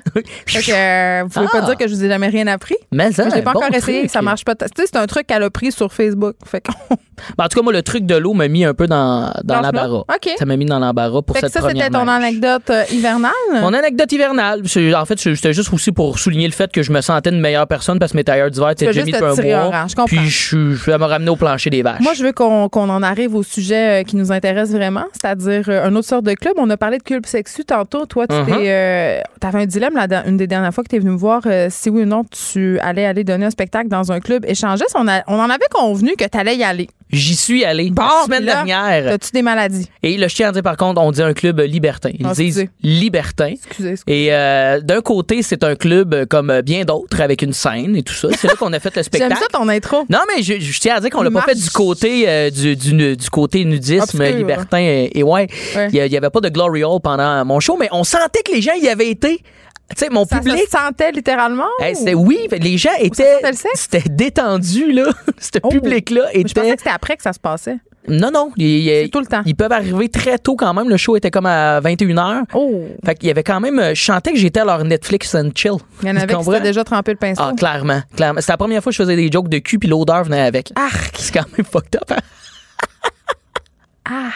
Ah, moi, je l'adore, cette blague-là, je vais la refaire. Oui, je. Mais- Attends, je vais vomir un petit peu. Le public était incroyable. C'est une, une crowd. Pour c'est monsieur, quoi- madame, tout le quoi monde. l'en- Ben là, OK. C'est n'importe qui qui, qui, qui est là. J'avais, j'avais pas de préjugés, je m'étais juste comme C'est Mario. Dumont, mettons. là. Mario Dumont, je sais pas s'il y va, mais il... Colin. On a parlé beaucoup de lui. Hein. Je pense qu'il vient d'arriver en plus. Je suis un peu, c'est un peu gêné. Peut-être, que te carte de regardera membre. peut-être pas plus. Il te regardera plus. Ouais, non, il fera plus de petits eye contact de ça. t'as le droit de rentrer. Non, mais les vedettes, ils vont dans des clubs. euh, c'est drôle comment je m'exclus de les vedettes. Les vedettes, c'est, ouais. c'est merveilleux. Euh, quand ils vont dans ces endroits-là, s'ils vont, j'imagine qu'ils portent un petit masque comme dans Eyes Wide Shut. Sûrement, ouais, un demi-face. Mais c'est quoi l'ambiance quand tu fais un spectacle dans un club libertin? Ben, le club libertin, moi, j'ai pas senti. on- oui, on l'a souligné au départ, c'est pareil. Le vibe était, c'est un show dans un club euh, bar comme bien des shows que j'ai fait dans ma vie. Mais cette fois-ci, parce que tu te rappelles, j'avais visité le club fermé avec aucun client, avec le patron. Oui, mais là, ouais. J'ai traversé l'autre côté, Geneviève, je l'ai fait. obscur. Tu l'as fait? Je- Ben, je l'ai pas fait. Ah! J'ai été en tant que. que, que c'est une étude sociologique là, que j'ai c'est faite. tout ça qu'ils disent, les Playboy pour les articles. Je vais dans un club échangiste pour voir. Ben, j'ai été. J'ai été vu? ça avait l'air. T'as-tu Puis. euh, des émotions péniennes? Ben écoute, j'ai vu beaucoup d'hommes nus, ce qui est pas mon sucre d'orge. Je trouve que le ratio est pas. euh, Non? Ben, pas vrai, là. On parle d'égalité des sexes. Là. Va falloir qu'on s'en jase aussi dans les clubs libertins. Ça manque de filles, OK? On peut-tu m'amener les filles, les, leur laisser leur place? Ouais. C'est une blague que je suis en train de faire. Tellement mal à l'aise. Non, non. C'est juste pour de dire que je trouve que, non, c'est parce que je me- le cochon est assumé du, du côté de l'homme, mais je trouvais qu'il manquait de demoiselles. Fait que là, moi, j'ai j'ai vu beaucoup d'hommes et d'hommes d'âge mûr. Il y a quand même beaucoup d'hommes d'âge mûr. Et Non, mais c'est parce que les gens, ils, sont, ils, sont, ils se libèrent sexuellement sur le tard. Peut-être. Mais j'ai vu quand même. euh, j'ai Fait qu'il vu... y avait une disparité. Ouais, ouais, ouais. Puis j'ai vu des. euh, j'ai vu un pubis. euh, j'ai vu mon premier pubis d'âge mûr. En fait, j'ai vu mon. OK. C'était mon premier pubis poivre et sel. Quand même. Arrête, ça. Ça existe. J'ai vu un pubis comme. tu- ah, C'est clairement ça, c'est. C'est euh, ça qui va m'arriver. ça grisonnait, là. Ben, je sais pas euh, comment tu gères ton euh, buisson. euh, Non, mais à entre date, gens. tout va bien. Mhm, il, est- il est de belles couleurs. je peux pas cracher en train de te demander. J'ai- Est-ce que j'ai averti les gens que c'est un contenu pour adultes là, dans le reste de la chronique? Je, je voulais souligner. je le souligne. Je voulais le dire. Un peu en Ah retard. oui, mais c'est un peu traumatisant. Euh, moi, je considère euh, éventuellement me teindre le- les poils pubiens. Ben, moi, je Pour pense garder ma petite couleur visant. le petit, le, le petit moment où ça va venir grisonnant dans l'entrejambe, je vais le raser, moi. Je vais tout simplement zip. Oui, mais avec l'affaissement des chairs, c'est peut-être pas nécessairement Ah heureux. oui, ah oui, puis il y a ça aussi. Il y a ça que j'ai découvert. Il y a, euh, on va y je aller. vais là, je vais- c'est quand même, c'est oui, on est jeudi. Les gens qui euh, qui se font euh, des euh, Des quoi? des, des, des touch-up faciales, là, Botox et, et Ouais, compagnie. Il y en avait? Il y en avait, mais on dirait qu'on on s'en rend plus compte quand ils sont tous nus, ces gens-là, que. Tu comprends-tu? Il y avait. Parce qu'encore là, je trouvais qu'il y avait beaucoup de gens. il y de- avait un petit manque, il n'y avait pas un raccord. il y avait pas de raccord, c'est ça. Parce que beaucoup de gens dans la cinquantaine, mais tu sais, des fois, t'es pas sûr, quelqu'un, y a-tu 40, y a-tu 35, y a-tu, putain, tu le vois nu, tu fais comme, OK, il y avait du, il y avait du travail de mis dans ce visage-là. Là. Puis là, c'est- je suis pas en train de mettre euh, que les femmes ou euh, c'était, euh, c'était- même des gars, là, que tu fais comme, voyons, ça, cette tête-là va pas avec euh, ce cul-là. Là. Ils vont pas au gym? Ben, non. Ah ouais. Mais c'était, c'était spécial de voir ça, de cette optique-là. De... mais moi, je vois du monde habillé dans la vie, là. Non, c'est mais c'est, oui, fois, mais là. oui, puis c'était, Outre l'intimité, oui, je, je vois des gens nus, là, mais. Mais pas dans ce contexte-là, pas Surtout plusieurs personnes. Mais qu'est-ce qu'ils font? Excuse-moi, n'est pas obligée d'être d'entrer dans les détails tant que ça, là, mais je veux dire, ça quoi- jase, ça boit de la boisson, ça s'amuse et il y a plein de petits endroits cocasses là, pour euh, peut-être Coquins. euh, oui, euh, et libertins. Moi, moi le- l'endroit que j'aimais le moins, c'est l'endroit des douches parce que je trouve le sexe sous la douche, c'est pas. euh, C'est plate, hein? Ah, toujours une tentative de faire ça de face là, c'est un fiasco là. Non, mais le sexe de douche, on va s'entendre, c'est une affaire de film. Ah, ça marche pas. Tu vois ça dans les films, tu fais ah, ça a donc bel air cochon puis romantique, puis quand tu l'essayes, ça glisse, pas le fun. euh, Il fait chaud, il Exactement. fait fret. T'as jamais le jet à bonne Il place. fait chaud, il fait frais. C'est ça, t'es jamais celui en dessous du jet ou t'es trop celui en dessous du jet. Exact, t'as trop chaud. Moi, je, moi je, fais, je fais comme une crise J'ai d'asthme. déjà on eu un choc vagal en me faisant faire Ah un kini dans douche parce qu'il faisait trop chaud. Oh, wow! maman, elle écoute, maman. Ben non, ben non, ça ne dérange pas. Pour moi, c'était mon ami, je me suis fait raconter ça. Non, mais moi, je, euh, j'ai j'ai vu aussi d'autres trucs que je voulais te Ça m'a rappelé une aventure, je pense qu'on est rendu là. là Ouais, Euh, vas-y. Parce qu'il y avait beaucoup de mix improbables, je trouve, physiquement, d'âge, tout ça. OK. Les gens, c'est libertin, fait que ça s'en fout. euh, ça s'amuse, parce que des fois, il y a de quoi d'organique dans un couple, mais dans ces clubs-là, il y avait de quoi de... On dirait que c'était des mix improbables. C'est-à-dire? Ben, ça m'a rappelé, je veux pas parler du physique des autres, ça m'a rappelé, Ben, mettons, je vais le ramener à moi, je vais le ramener à moi. Ça m'a rappelé une aventure où, euh, parce qu'on se rappelle, moi, je mesure 5 pieds 6 et j'ai eu une, une aventure une fois qu'une une grande Suédoise de, au moins, euh, elle mesure, elle pétait le 6 pieds. Puis c'était c'est une femme assez costaude, là. Fallait euh, que tu prennes une échelle? ben, c'était ça, le problème, c'est que euh, venant la levrette, tu sais, moi, je suis pas, pas un gars stineux, j'ai, ben, comme croisé un mur, là, littéralement. Je me rendais pas, euh, parce qu'il y avait un jour, là, entre le, il y a une semaine même, je dirais, entre le haut et le bas. Fait que, euh, j'étais, pour vrai, c'était un petit poney, comme. En fait, c'était moi le nain, là.